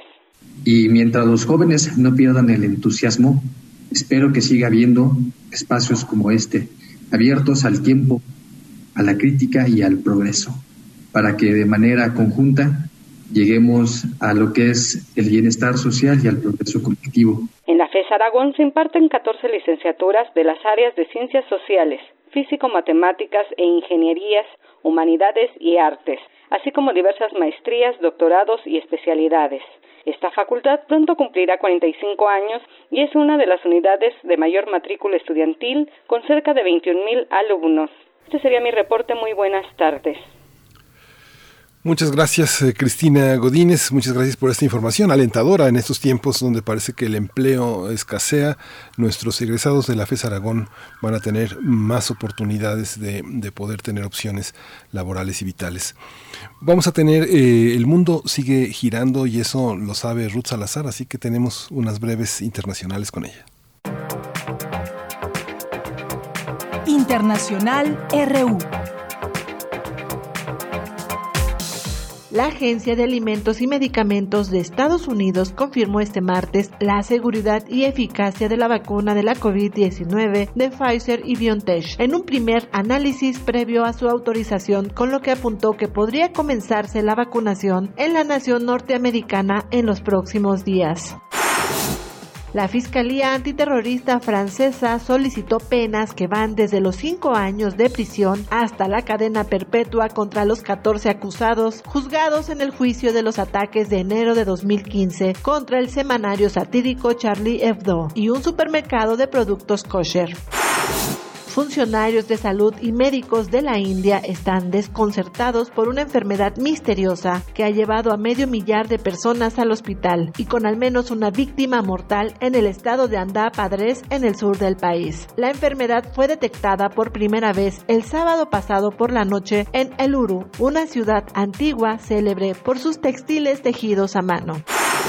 El relator de las Naciones Unidas sobre la tortura pidió a las autoridades británicas que liberen inmediatamente a Julian Assange o que lo coloquen bajo arresto domiciliario hasta que se resuelva la solicitud de extradición estadounidense. Más de medio millar de alarmas sonaron este martes al unísono en Río de Janeiro para despertar a una justicia que todavía no resuelve la muerte de la icónica concejala y activista brasileña Mariel Franco, asesinada brutalmente a tiros hace mil días. Se trató de un acto simbólico organizado por la organización defensora de los derechos humanos Amnistía Internacional y por el Instituto Mariel Franco un grupo de científicos de la Escuela de Ingeniería de la Universidad de Washington encontró una nueva técnica con la que se podría obtener agua y combustible en el planeta Marte. Se trata de un sistema de electrólisis para salmueras con la capacidad de extraer oxígeno e hidrógeno en condiciones simuladas de la superficie del llamado planeta rojo. Porque tu opinión es importante, síguenos en nuestras redes sociales, en Facebook como Prisma RU y en Twitter como arroba PrismaRU. Pues ya está, ya está en la línea Hernando Hernández Nava, integrante de Agentes de Cambio México. En el marco de los 16 días de activismo para sensibilizar sobre la violencia de género, jóvenes de Colombia, Costa Rica, Chile, Perú, Uruguay, Argentina y México presentan el hashtag Yo soy más que un molde. Es la primera campaña de alcance regional sobre derechos sexuales y reproductivos dirigida a hombres que busca promover una sexualidad masculina consciente. Menudo desafío, Hernando Hernández Nava, bienvenido. Muchas gracias por estar aquí en Prisma Reu. Muchas gracias a ustedes, Miguel, eh, por la oportunidad de poderles comunicar sobre esta campaña empieza mañana y empieza con empieza en, serio. Hay una historia de tres personajes que se escapan de una hielera, de la nevera del patriarcado. ¿Qué tenemos? ¿Qué tenemos como desafío para entender esta campaña? No sentirse agredidos, sentirse partícipes y como hombres formar parte de esta conciencia que es feminista o no será. Así es. Eh, de hecho, empezó desde el primero de, de diciembre que nos unimos a digamos, a esta campaña por eliminar el VIH-Sida en el mundo, otra de las pandemias históricas que nos recuerda la importancia del cuidado colectivo. Eh, y el, perdón, es que me escucho, me escucho en voz alta y me... Sí, eh, se, se, traba uno, eh, hay que, hay que adquirir ese hábito de escucharse y hablar. Eso. Bueno, y entonces el día de mañana a las 12.30 estaremos en una transmisión en vivo donde estarán participando tres compañeros y compañeras de agentes de cambio y dos chicos, y eh, una chica de, de Chile y un, y un chico de Honduras. que participan presentando cuáles son los antecedentes de esta campaña, eh, que es una campaña diseñada por jóvenes para jóvenes. Por eso esos hielitos. Uno podría decir, bueno, ¿cómo traducir estos lenguajes académicos para acercarlos a los varones jóvenes que se sientan convocados a la acción para eh, incluirse en la lucha por la justicia de género y que dejen, como dijiste, de sentirse aludidos. tenemos que ser corresponsables y asumir que la violencia de género tenemos un lugar eh, importante, digamos, somos los principales responsables de que las mujeres no se sientan seguras en las universidades, en los espacios públicos, en sus hogares. Entonces, esta campaña les habla a los hombres jóvenes eh, sobre sexualidad sin machismo. Es que es muy interesante el tema de salir de la nevera y no del closet, porque justamente en el, en el ámbito de la psicología, del psicoanálisis, de la antropología, se refieren a emociones congeladas, a una, una especie de indiferencia que hace que no nos preocupemos sobre lo que hacemos y que no nos preocupemos sobre lo que le pasa a los otros. Hay un congelamiento de los sentimientos, de las emociones y de las percepciones. ¿Es esta parte del sentido? Tal cual es un eh, es un congelador, si lo usáramos como metáfora, eh, diseñado por una historia, una estructura patriarcal que si bien afecta a las mujeres principalmente, o sea, descansa en el cuerpo de las mujeres, a los para los hombres también tiene efectos eh, para nuestra salud mental, para nuestra salud física, nuestra salud sexual y reproductiva. Entre estas, el congelamiento de los afectos, de los, de los malestares que con frecuencia se traducen en violencia. Y es una oportunidad para presentar modelos alternativos a los jóvenes de cómo otras maneras de expresar nuestra masculinidad, otras maneras de ser hombre en una época feminista. Esto va a empezar, va a empezar mañana y justamente tenemos, y si pues vamos con algunas preguntas que son un poco de, cajón. ¿A qué hora empieza? ¿Cómo, cómo son estas, estas posibilidades de, estar atento? ¿Se va a resguardar? ¿Vamos a tener oportunidad de verlo después eh, varias veces, de descargarlo? ¿Cómo, cómo es esta parte tan técnica? Eh, a las 12.30 se estará presentando en el simposio global de Ubuntu que es eh, una iniciativa que impulsa Menengage, que es una organización global, con su capítulo latinoamericano. Entonces pueden seguir la transmisión en Facebook Live en nuestra página Agentes de Cambio Menengage.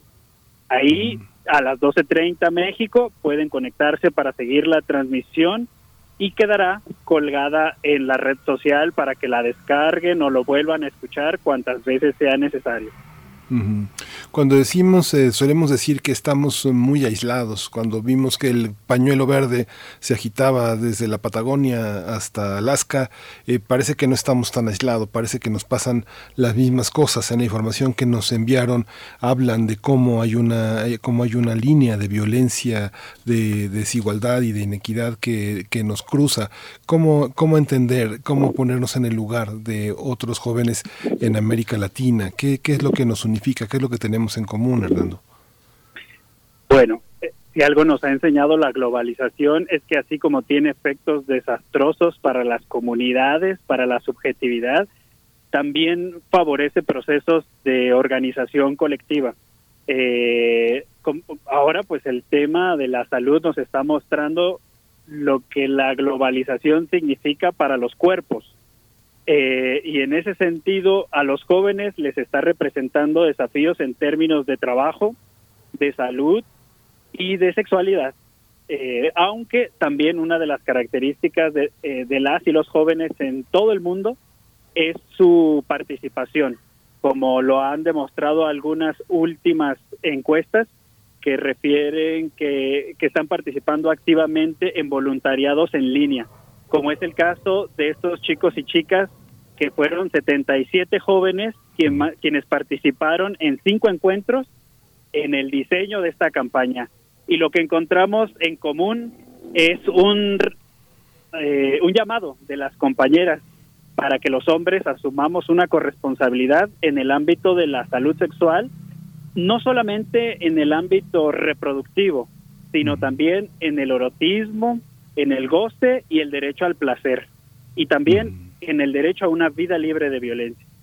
Sí, esta, esta, esto que esto que dices, pues es realmente complejo y, no, no, es tan sencillo de entender porque implica desmontar como varios aspectos, el placer, la sexualidad, el erotismo y esta ambición de que el amor dure, de que no se disuelva en los conflictos y, en la violencia. ¿Cómo, ¿Cómo, está representado en nuestras redes sociales? Te, pregunto esto porque si uno busca un cepillo de dientes, aunque uno busque un artículo de antropología o un artículo de matemáticas, aparece el cepillo de dientes en la pantalla. No es así con las iniciativas que son iniciativas críticas, iniciativas libertarias. ¿Cómo entrar en las redes sociales eh, y entender todas estas representaciones que, que, son tan importantes para nuestra vida emocional, eh, que el amor dure, que el amor sea algo que, que, pasa y que nos aficione a esa aventura pasajera? ¿Cómo entender esas partes? Yo creo que una de las eh, de las ventajas que tiene esta campaña es que tiene un lenguaje juvenil. Eh, evitamos caer en la tentación de que nosotros como jóvenes adultos, especialistas en el tema, diseñemos una campaña con un lenguaje eh, estrictamente pulcro, muy bien cuidado, o dejarle eso en manos solamente a una agencia de publicidad. Entonces, aquí ha sido un trabajo entre las y los jóvenes hablando en un lenguaje eh, no solamente juvenil, sino latinoamericano, acompañado de nosotros y nosotras que nos hemos especializado en el tema de género y masculinidades y además puesto en las manos ahora sí de una agencia de publicidad que logra traducir estos mensajes en, en arte publicitario, digamos, pero tiene una comunicación social con un compromiso ético, con un contenido también bien cuidado. Entonces creemos que esto puede entrar en las redes sociales, que es un mundo, como bien dices, que nos van a aparecer un montón de productos, eh, pero no necesariamente cosas que desafíen el pensamiento colectivo, ¿no? Entonces, eh, esta campaña me parece que tiene esta bondad eh, y esta y, es, y esta ambición Sí, es un gran desafío. Simplemente si nos paramos en México de un Estado, la, lucha por la legalización del aborto, la, impunidad de los feminicidios, eh, las alertas de género, ya tenemos un panorama distinto. Las legislaciones latinoamericanas a veces son un tema que hay que atravesar de una manera muy compleja, eh, Hernán. ¿Cómo, cómo, son, eh, ¿Cómo son estos países que están atravesados por una campaña así? Brevemente, estamos como muy cerca del corte de la entrevista, pero si nos podrías hacer un poco una caracterización, varios países están en ese Costa Rica, Colombia, Chile, Perú, Uruguay, Argentina. ¿Cómo somos? Eh, ¿Cuáles son nuestras diferencias en cuanto a la aceptación de estos temas de esta campaña? Pues hay una grandísima diferencia, por ejemplo, en los países del sur, Argentina, Uruguay, que tienen muchos avances en no solamente en, la movilización social, sino también en las políticas públicas, por ejemplo, en Uruguay, que está despenalizado el aborto, que hay todo un programa de educación sexual integral y que las y los jóvenes miran este tema de la sexualidad desde otro lugar. No es el caso, por ejemplo, de México, Honduras, eh, Nicaragua, Perú incluso que, que, tienen una falta de educación sexual integral en sus políticas públicas. Entonces, eh, ese es el desafío, eh, que en la diversidad que tiene América Latina, yo sí creo que nos logra unir una demanda social eh, actual de los movimientos feministas, de un llamado a los varones jóvenes a decir, háganse cargo. Pues Hernán, muchas muchas gracias por este por este comentario, un comentario un comentario final. Hay cinco acciones que los jóvenes pueden emprender para combatir el machismo. Es importante eh, esta enumeración porque son muy precisas. Tú quieres eh, hacer una, breve síntesis de estos de esos puntos que eh, con el que inicia con lo que inicia este llamado al lanzamiento de la campaña Yo soy más que un molde que inicia mañana 9 de diciembre. Claro, lo primero es reconocer que la sexualidad está más allá de la genitalidad y mm. que la vida afectiva de los varones jóvenes es importante. Entonces, punto número uno, animarse a hablar de las emociones, que favorece no solamente la salud sexual, sino también la salud mental. El segundo punto sería hacernos responsable de nuestro cuerpo reproductivo, entender que nuestras conductas sexuales eh, también repercuten en la vida de otras personas y en nuestra propia vida. El tercer punto sería dejar de competir entre el grupo de pares por el tamaño del genital, por el número de parejas sexuales. Eh, un cuarto punto sería involucrarnos de manera más activa en la promoción y defensa de los derechos sexuales y reproductivos y un quinto punto que sería unirnos al lanzamiento de la campaña Yo soy más que un molde, eh, sexualidades sin machismo.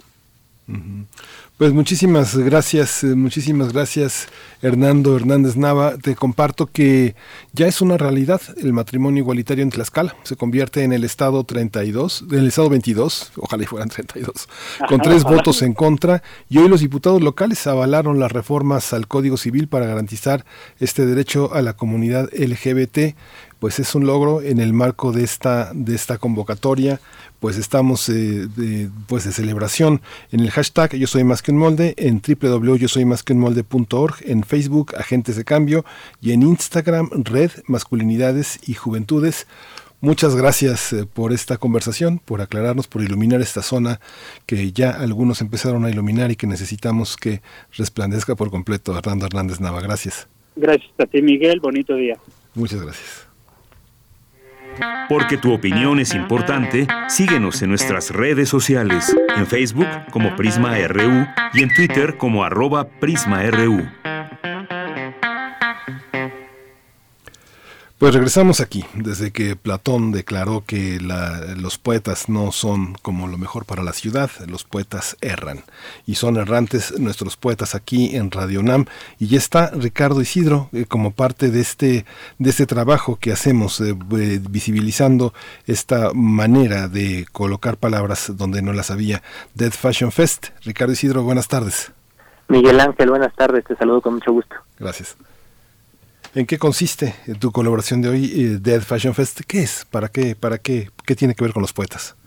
Pues mira, te platico. Durante el tardo medievo se desarrolló en toda la literatura europea un género artístico conocido como danza macabra o danza de la muerte. Consistía en que una personificación alegórica de la muerte llamaba a personas de todas edades y condición social a bailar alrededor de una tumba. De este género artístico encontramos referencias también en el cine, como en el caso del séptimo sello de Bergman, donde el personaje Hoff le dice a su esposa, la muerte severa los invita a danzar. Ya marchan todos hacia la oscuridad en una extraña danza. Me gustaría decirte que la cápsula que hoy presentamos abreva esta tradición, pero para ser sincero no fue así. Fue hasta después de haber escrito el guion que me enteré de todo esto que platico.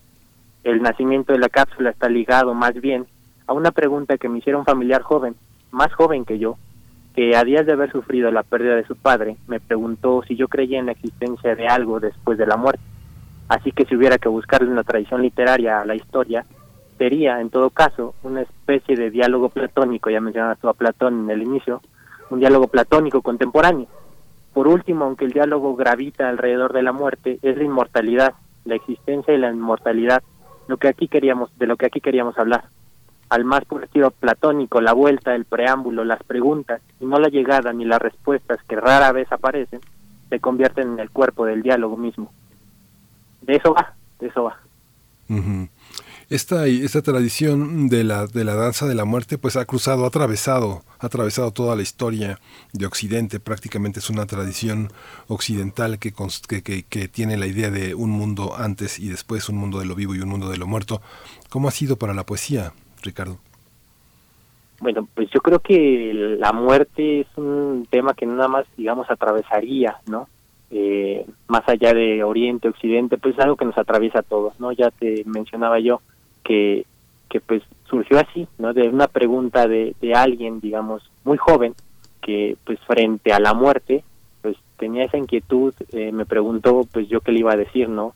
Eh, yo creo que hay muchas veces que que las palabras eh, son difíciles para, para tratar de acertar a decir algo. En ese caso la poesía eh, pues uno es uno de nuestros mejores intentos creo yo que tenemos para, para poder decir algo en torno, alrededor o frente a la muerte. Mm. Pues eh, vamos, vamos a escuchar la cápsula. Claro que sí. Vamos. Poeta soy, errando voy buscando el sonido que dejó tu voz, mi corazón, alcanzando el tuyo es un destino decidido, escúchame. Poetas errantes. ¿Un desfile de modas? ¿Neta me trajiste a un desfile de modas? Oh, que la. Pon atención, está por empezar. Es que no puedo creerlo. Dijiste que se trataba de algo serio. Lo es, fíjate bien. Damas y caballeros, bienvenidos al Dead Fashion Fest 2020. ¿Festival de la muerte? ¿Pero qué broma es esta? Ninguna broma. Cada año desfilan en pasarela. ¿No lo sabías? Estás loco. Me largo. No, espera. Te explicaré. ¿Por dónde empezar? ¿Conoces los tipos de muerte? La gente muere de muchas formas, casi siempre absurdas. No es eso. Da lo mismo si te mueres por un chícharo atorado en la garganta o cambiando un foco. Entonces... Quiero decir, no es lo mismo un corazón que se detiene a una estrella que fallece. Tampoco es lo mismo morirse para alguien que ha dejado de hablarnos. ¿Quieres que te diga una cosa? Sí, la neta, sí estás bien dañado. Puede ser, pero no solo yo lo pienso. ¿Nunca has escuchado a los médicos hablar de muerte cerebral? Bueno, sí, pero ¿qué tiene eso que ver? ¿Qué no sería eso un tipo de muerte? ¿Como morirse a medias? Como sea, pero el caso es que por algo le ponen lo de cerebral. Nada de que se murió y San se acabó. No lo creo. La muerte pone fin a la vida. La biología estudia la vida. Las estrellas no mueren porque no viven. Mira, yo creo que... Déjate de cuentos. A veces decimos que algo muere, pero solo como un decir. De acuerdo, no me creas a mí. El desfile está por comenzar. Damas y caballeros, con ustedes, las muertes. Lo veo y no lo creo. Impresionante, ¿no te parece? Pero, ¿qué le pasó a esa muerte de ropajes oscuros y raídos, de aspecto aterrador? Eso, para que veas, sí es puro cuento. Pero es que son tan... ¿Atractivas? En verdad parecen modelos. Es que son modelos. ¡Ey! Ustedes dos. ¿Podrían guardar silencio de una vez? No puedo concentrarme. Ah, lo siento. Es que es la primera vez de mi amiga. Ay, ay, ahora entiendo. Pues mire, será mejor que lo crea. La cosa es simple. ¿Simple? Aquí nada es simple. Tranquilícese y no me interrumpa. Le decía, varias muertes, todas guapísimas, con más glamour que en los buenos tiempos de Hollywood. ¿Por qué gritan? Es la muerte emocional. Uf, totalmente a la moda. Otra loca. ¿Por qué soñaré tan raro? Despierta, Leslie, despierta. Pero, ¿y ahora qué diablos es? A ver si no me arrepiento. ¿Por qué desfilan de la mano de una niña? Es su inmortalidad. A la muerte le puedes dar la vuelta. Algunos reviven. Pero también reencarnando, recordando, transformando. Pues serán ceniza, más tendrá sentido. Polvo serán, más polvo enamorado. Un espectáculo que en plena vida no se ve. ¿Cómo? ¿Usted ¿Está muerta? No lo suficiente. ¿Y yo? ¿Estoy muerta? Relájate. La gente muere por costumbre, por pura domesticación. Yo no creo en la muerte. A cambio, ella no cree en mí. Y míranos, aquí estamos.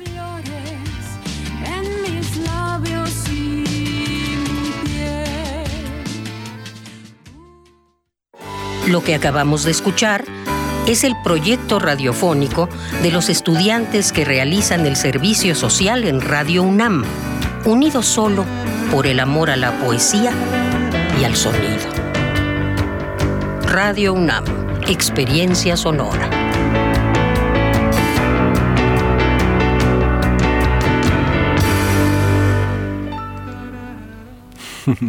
es una de las cosas que te puede pasar en Radio UNAM si vienes a hacer el servicio social aquí, enamorarte y enamorarte de la poesía, Ricardo Isidro. Así es, así es, Miguel Ángel. Bueno, pues tiempo de agradecer antes de que nos acabe. Eh, no porque hay un tiempo especial para hacerlo, sino porque hacerlo, creo, hace especial el tiempo. Y primero quisiera agradecer a Sergio Vargas, quien muy recientemente se, incorporó al proyecto de Poetas Errantes, fue quien se encargó de la edición de esta cápsula, primera que hace, y que a juzgar por los resultados podemos decir que hizo un estupendo trabajo, a pesar de la inexperiencia. Desde aquí un saludo para él y un agradecimiento. También la bienvenida, por supuesto, al proyecto de mi parte y de todos los poetas errantes. Eh, bueno, también queremos eh, agradecer a todas las personas que nos visitaron este año. Estamos por concluirlo y bueno, poetas, cineastas, escritores, artistas plásticos, locutores, profesores, en fin, eh, que en estos tiempos difíciles alimentaron el proyecto. No los menciono ahora porque no acabaría, pero de todo corazón muchas gracias también a Prisma RU y a Radio UNAM y por supuesto a la maestra Marta Romo. Sí, hay muchos cómplices aquí, desde Carmen Limón, que desde el teatro, que es la forma tal vez más, una de las formas más antiguas de cantar la poesía, Marta Romo con su pasión, y pues Margarita Castillo con su imaginación y su hermosa voz, sus, sus aportaciones hacen posible que sea uno de los mejores lugares de la, de la radio para, para, para la poesía, ¿no? Sin duda, sin duda. Sí. Muchas gracias, Ricardo Isidro. Eh, pues seguimos adelante, nos, nos, nos estamos escuchando. Relatamos al mundo. Relatamos al mundo. Colaboradores RU. Literatura.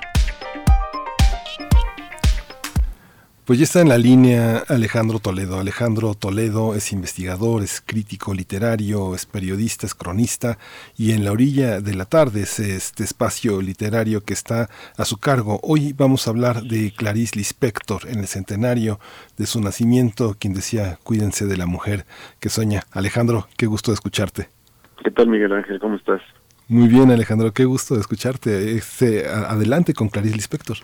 Sí, pues ella nació el 10 de diciembre de 1920. En un par de días se cumplirá su centenario. Nació en el oeste de Ucrania y luego la familia se fue a, Brasil, donde, donde ella vivió, aunque también viajando por ser esposa de un diplomático, ¿no? Eh, era difícil hasta, bueno, difícil económicamente hasta hace poco conseguírselos sus libros estaban en ciruela y llegaban de importación, entonces había que irlos comprando poco a poco y, por eso me sorprendió esta esta edición de cuentos completos que publica el Fondo de Cultura Económica a un precio muy razonable, que es yo creo que un buen buen acceso para, para llegar a la obra. Además, quien hace eh, la, la edición, Benjamín Moser, es además biógrafo de Clarice Lispector y conoce como, como nadie, digamos, la vida y obra. Y, entonces, y, creo que, este, y es una edición muy, muy, muy profesional, digamos, no muy confiable. No siempre se da esto de que, que hace una antología, una edición de, de obras completas tenga esa ese conocimiento tan profundo de una de una autora, ¿no? Eh, Encontré un par de ensayos de Esther Seligson, tú, la, conociste bien, de los años 70, en, en Diorama de la Cultura, me parece, y en, plural, en donde ella este, manifiesta su asombro al conocer la obra de Clarice Lispector. Eh, nos llegó tardíamente y eso lo, lamenta Esther, pero a la vez eh, encuentra esa esa capacidad que tiene eh, de asombrarse por lo cotidiano, eh, eso lo encuentra Esther Seligson en la obra de Clarice Lispector. Y si me permites, te, te leeré un parrafito en la frase que hace Esther sobre este deslumbramiento que le ocasiona la obra de Clarice Lispector. Dice, es sorprendente la singularidad de esta escritora que por momentos recuerda la, la transfiguración cristiana, dice pero que esencialmente no se parece a nadie, a ningún otro escritor ni poeta, aunque su lenguaje sea el lenguaje de las grandes literaturas del siglo XX. Y ese ensayo de, de Esther en plural termina diciendo, luminiscencia y pasión son las calidades de su literatura. Y realmente es una, es una autora singular con una obra extensa, los 85 cuentos que reúne la edición de Fondo de y las nueve novelas, que es algo que también la, singulariza, porque el, siglo XX fue, es un siglo que en el que empiezan a, surgir con reconocimiento las autoras en, Latinoamérica, pero que, que no empieza bien, empieza con el dominio con el dominio masculino y muchas autoras incluso no lograban hacer una obra extensa, que es algo que consigue Clarice Lispector. Ella, eh, según los consejos o las recomendaciones de Virginia Woolf, logró tener una, una habitación propia y logró eh, hacer eh, lo, que muchas no pudieron, que es, una, una buena obra. no A mí me, me gusta mucho una novela suya que se llama La ciudad sitiada, mm. donde la historia de un lugar, su crecimiento, va ligado a la historia de una de una mujer ¿no? entonces aquello que es exterior lo que está en el paisaje a la vez este va simbolizando digamos lo que es el, interior de la mujer y sus y sus crecimientos no y entre los cuentos hay algunos muy conocidos este digamos entre escritores este como el, de, uno de una gallina que a mí me recuerda también el cuento de, de Francisco Tallo que se llama La noche de la gallina. Aquí la, la gallina de Clarice Lispector escapa primero cuando está en la cocina y después cuando la vuelven a capturar este arroja un, un huevo por lo que se dan cuenta de que de que estaba en parto. Entonces le perdonan por unos días o por unos meses le perdonan la vida hay un cuento de una mujer que cumple años en una fiesta de cumpleaños una mujer de 89 años que está enojada por el entorno que tiene, queja, molesta interiormente de, de aquello que, que creó, que es toda su descendencia, que no le parece como digna del comienzo que ella tuvo de, la relación con el marido y de dice que de una buena raíz surgieron este como frutos como frutos secos entonces es un cuento interesante por ese ese contraste entre la celebración falsa digamos de hijos y nietos y la y la amargura de la mujer ante el paisaje que tiene que tiene enfrente, ¿no? Parece que el, que el fondo va a sacar más libros de, de Clarice Lispector en los próximos años. Entonces eso está muy bien porque nos hace accesible a una autora que era, este, como, como dije al principio, económicamente difícil de, de, de acercarse a ella, ¿no? Sí. Fíjate que este, tú recordarás, Alejandro, esta antología que hizo Sara Sefcovic de, de mujeres escritoras. Ya está Clarice Lispector a principios de los 80 en esa antología, igual con esta aura de misterio que acompaña algunos de los relatos de, de Inés Arredondo y de Amparo Dávila. ¿Tú crees que, eh, viniendo de otra lengua, cuáles son las fuentes que alimentan este, este pensamiento que por momentos parece tan anglosajón y por otra parte tan, también tan cercano a este universo de Horacio Quiroga. ¿Cómo la, cómo, cómo, ¿Cuáles son las fuentes? ¿Dónde, ¿Dónde buscar a Clarice Lispector? ¿Dónde encontrarla? Pues son varias sus fuentes, varios sus orígenes. También está la, digamos, creo que Esther habla un poco de la tradición judía que ella, que ella, que ella sigue, pero eh, del, asunto del, de, la, de la vida y de, y de Dios que está como en el trasfondo de, de, la obra, pero también está el, el, punto del, de lo netamente brasileño. De hecho, Benjamín Mouser la llama, dice que es una shejo femenina en las playas de Guanabara, dice para, para este resumir, digamos, esto que significa su presencia en, en, Brasil y cómo construye una obra este netamente brasileña, ¿no? Pero están, digamos, esas dos, ella nace en, Ucrania, aunque va, joven, viaja muy pequeña a Brasil, entonces, de todos modos, están esas, esas, dos educaciones, ¿no? Sí. Y el entorno, bueno, la, forma en la que vive, de hecho, creo que es de las primeras mujeres en, ir a la universidad en, en, en, Brasil, había dos o tres mujeres que iban allí. Luego este también se hizo periodista, eso hace que que muchos de sus cuentos sean buenas buenas narraciones no solamente meditaciones digamos sino que buenos buenos relatos relatos. Divertidos era este eh, eh, en sus inicios como periodista cubría la, sección de modas. Entonces el mismo Benjamin Moser habla de una cosa que está en, ella que es una especie de glamour eh, en torno al, al, misterio ¿Tú crees, eh, tú, eh, tú te referías ahorita al cuento de Felicidad Clandestina, este Alejandro? No. El de Feliz Cumpleaños. Que es ah, Feliz Cumpleaños. Es que uno ve en los cuentos de Clarice Lispector realmente algo que después vimos en Carver, pero esa, esa crueldad, eh, esa fortaleza para de, de decir cosas que en aquellos años eran tan políticamente incorrectas, pero que lo siguen siendo, el tema del cuerpo, de la sexualidad, de, este, de la venganza, de, las relaciones entre las mujeres, que eh, yo creo que como pocas escritoras latinoamericanas ha mostrado la rivalidad, la envidia y, el sadismo entre mujeres, ¿no? Pues sí, pero bueno, sobre todo el gran, creo que el, gran referente y el, el, enemigo es el hombre, ¿no?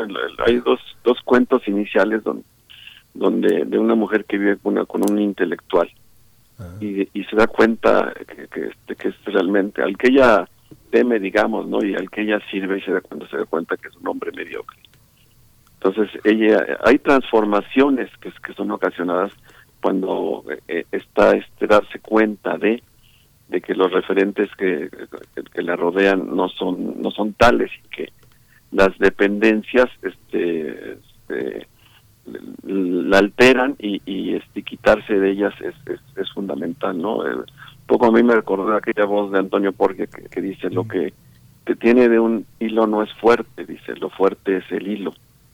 Entonces son, eh, yo en, lo que conozco, no conozco la obra completa de Clarice Spector, creo que la, el asunto del cambio, de la transformación es, es muy importante. el, el, observar es, esas, esas, esos movimientos internos que hacen que, que, que, la vida vaya cambiando y que, se pueda entender, digamos, ¿no? en, en, torno a, a, estos elementos no de dependencias, de acosos y de y finalmente de liberaciones también, ¿no?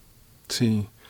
Pues Alejandro, muchísimas gracias. Nos dejas mucha tarea. Yo creo que hay que pedir varias becas para leer la obra completa de Clarice Lispector porque es muy amplia y yo creo que tiene que ver con una serie de hallazgos, incluso de tropiezos para, para tropezarse con esa piedra magnífica que es la literatura de Clarice Lispector, ¿no?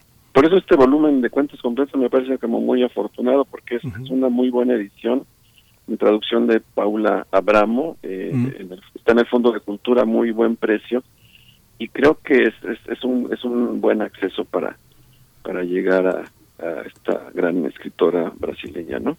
Sí, pues muchas gracias por la recomendación.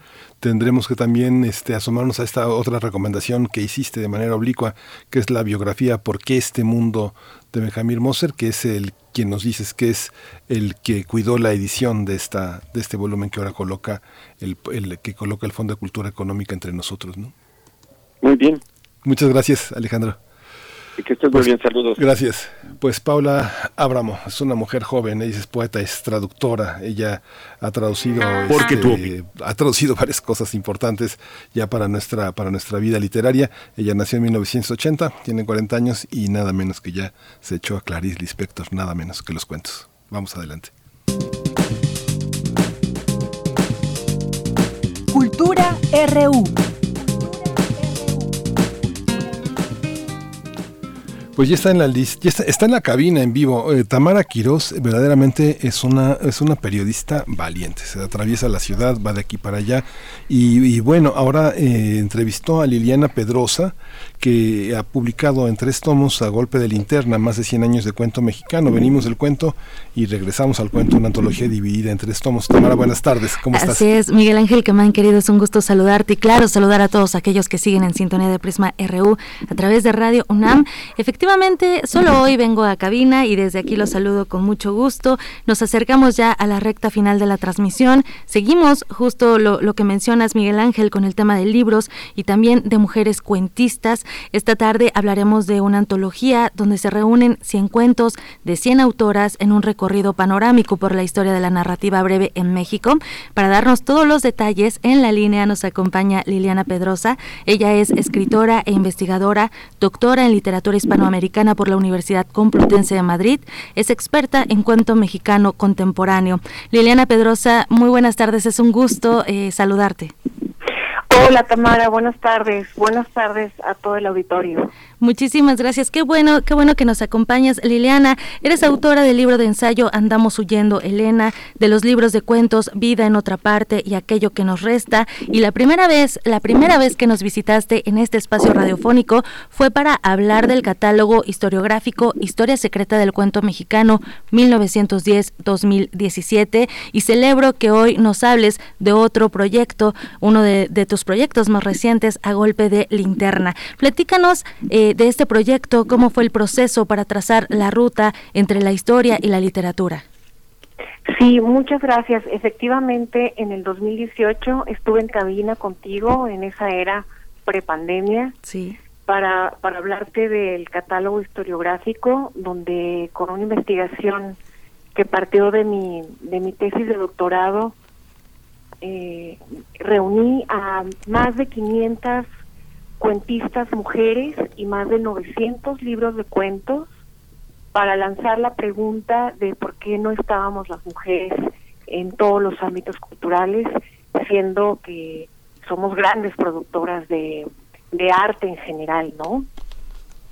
Y justamente con este catálogo historiográfico, que es Historia Secreta del Cuento Mexicano, es que seleccioné a 100 autoras con 100 cuentos para hacer esta revisión panorámica y que no nada más con la investigación el público se quedara con los nombres, los nombres de las autoras y los nombres de, de sus trabajos, sino que pudieran ingresar a pues a toda aparte de su producción. Claro. Liliana, ¿por qué hablar del cuento? Y también, eh, ¿cuántos años dedicaste a la investigación de este género? Bueno, llevo casi 20 años en la investigación del, del cuento mexicano contemporáneo. Me especializo en eso. Creo que eh, creo que los elementos para contar una historia a través del cuento son fascinantes. Uno tiene que ser rápido, tiene que abreviar, pero tiene que dejar una atmósfera y envolver al lector para, para contar esa única acción. Y bueno, eso. Liliana, eh, son tres tomos. Eh, eh, tenemos, abarca de 1910 a 2018. ¿Quiénes son algunas de las voces que encontraremos, las letras, las plumas? Mm, bueno, sí, es, es, es, un, es una antología en tres volúmenes. Obviamente no, son casi mil páginas de cuento, entonces ya se imaginarán, era necesario dividirlo en tres volúmenes de escritoras que nacieron eh, a mediados finales del siglo XIX hasta los años 90, con publicaciones hasta el 2018 aproximadamente. Van a encontrar, eh, sobre todo en el primer volumen, autoras completamente desconocidas, que tuve que hacer una investigación, eh, un trabajo de arqueología para encontrarlas. Y pues entre ellas está, por ejemplo, Lourdes Garza Quesada, María Luisa Ross, Julián Nava de Ruiz Sánchez, Virginia Barreto, pero también están combinadas con autoras que son muy conocidas como Rosario Castellanos, Elena Garro, Amparo Dávila, Nelly Campobello, y pues voy haciendo un tejido entre escritoras que, que no fueron reconocidas en su momento, o quizás sí, como María Elvira Bermúdez, pero que ya en nuestra época eh, nadie habla de ellas. Qué labor tan importante visibilizar a esas escritoras. Oye, Liliana, hablar de un libro también es hablar de una cadena. Hay un grupo colaborativo detrás de una publicación y que a veces como lectores, pues pocas veces nos enteramos, ¿no? De, todo lo que hay detrás. Este libro tiene un diseño que de entrada llama la atención. ¿Cómo fue el trabajo con la ilustradora? ¿Qué nos puedes compartir del otro lenguaje que es el visual? Eh, vemos en cada tomo tiene una mujer en bicicleta. ¿Qué hay detrás de este símbolo, la bicicleta? Sí, estamos muy contentos de haber conocido, porque la conocimos a través de una pregunta en redes sociales. Saltaron muchísimas ilustradoras mexicanas, de entre cientos de ilustradoras eh, elegimos a Susana Ríos, que es una ilustradora de Guanajuato, eh, muy jovencita, pero muy talentosa, y con ella trabajamos los símbolos de tres mujeres en bicicleta, porque la bicicleta es una es un vehículo que a finales del siglo XIX les entregó libertad e independencia a las mujeres. Las mujeres ya podían ir a cualquier lado sin darle cuentas a nadie. Y queríamos eh, provocar eso en el lector con estas con estas tres portadas, ¿no? Son mujeres independientes y que van forjando su propio camino. Excelente, muy bien. Oye, pues Liliana, qué, qué gran trabajo has realizado. Eh, por supuesto, yo estoy encantada de que hayas tomado la llamada esta tarde y por supuesto que invites a nuestro auditorio a que se acerquen a, a Golpe de Linterna. Lo encontramos eh, en una editorial independiente bajo el sello Regio Atrasalante, ¿verdad?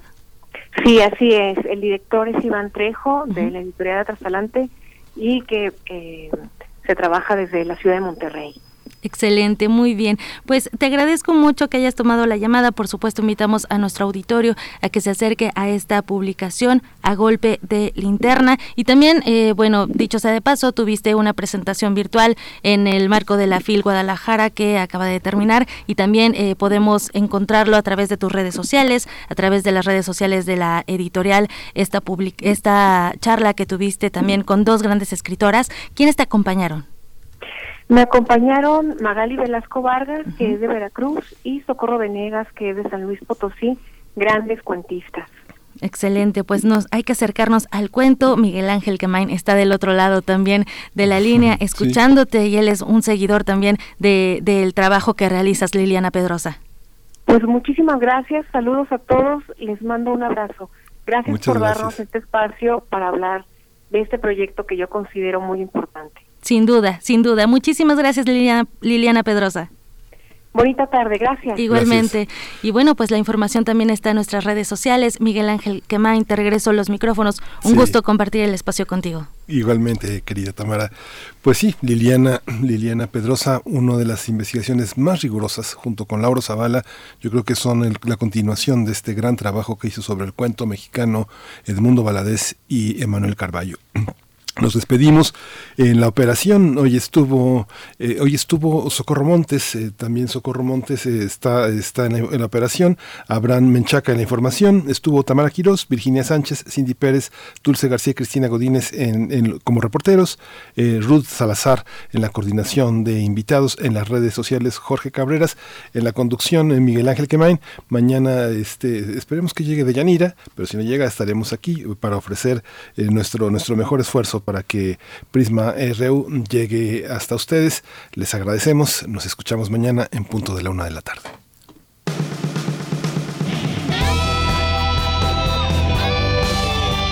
Prisma RU. Relatamos al mundo.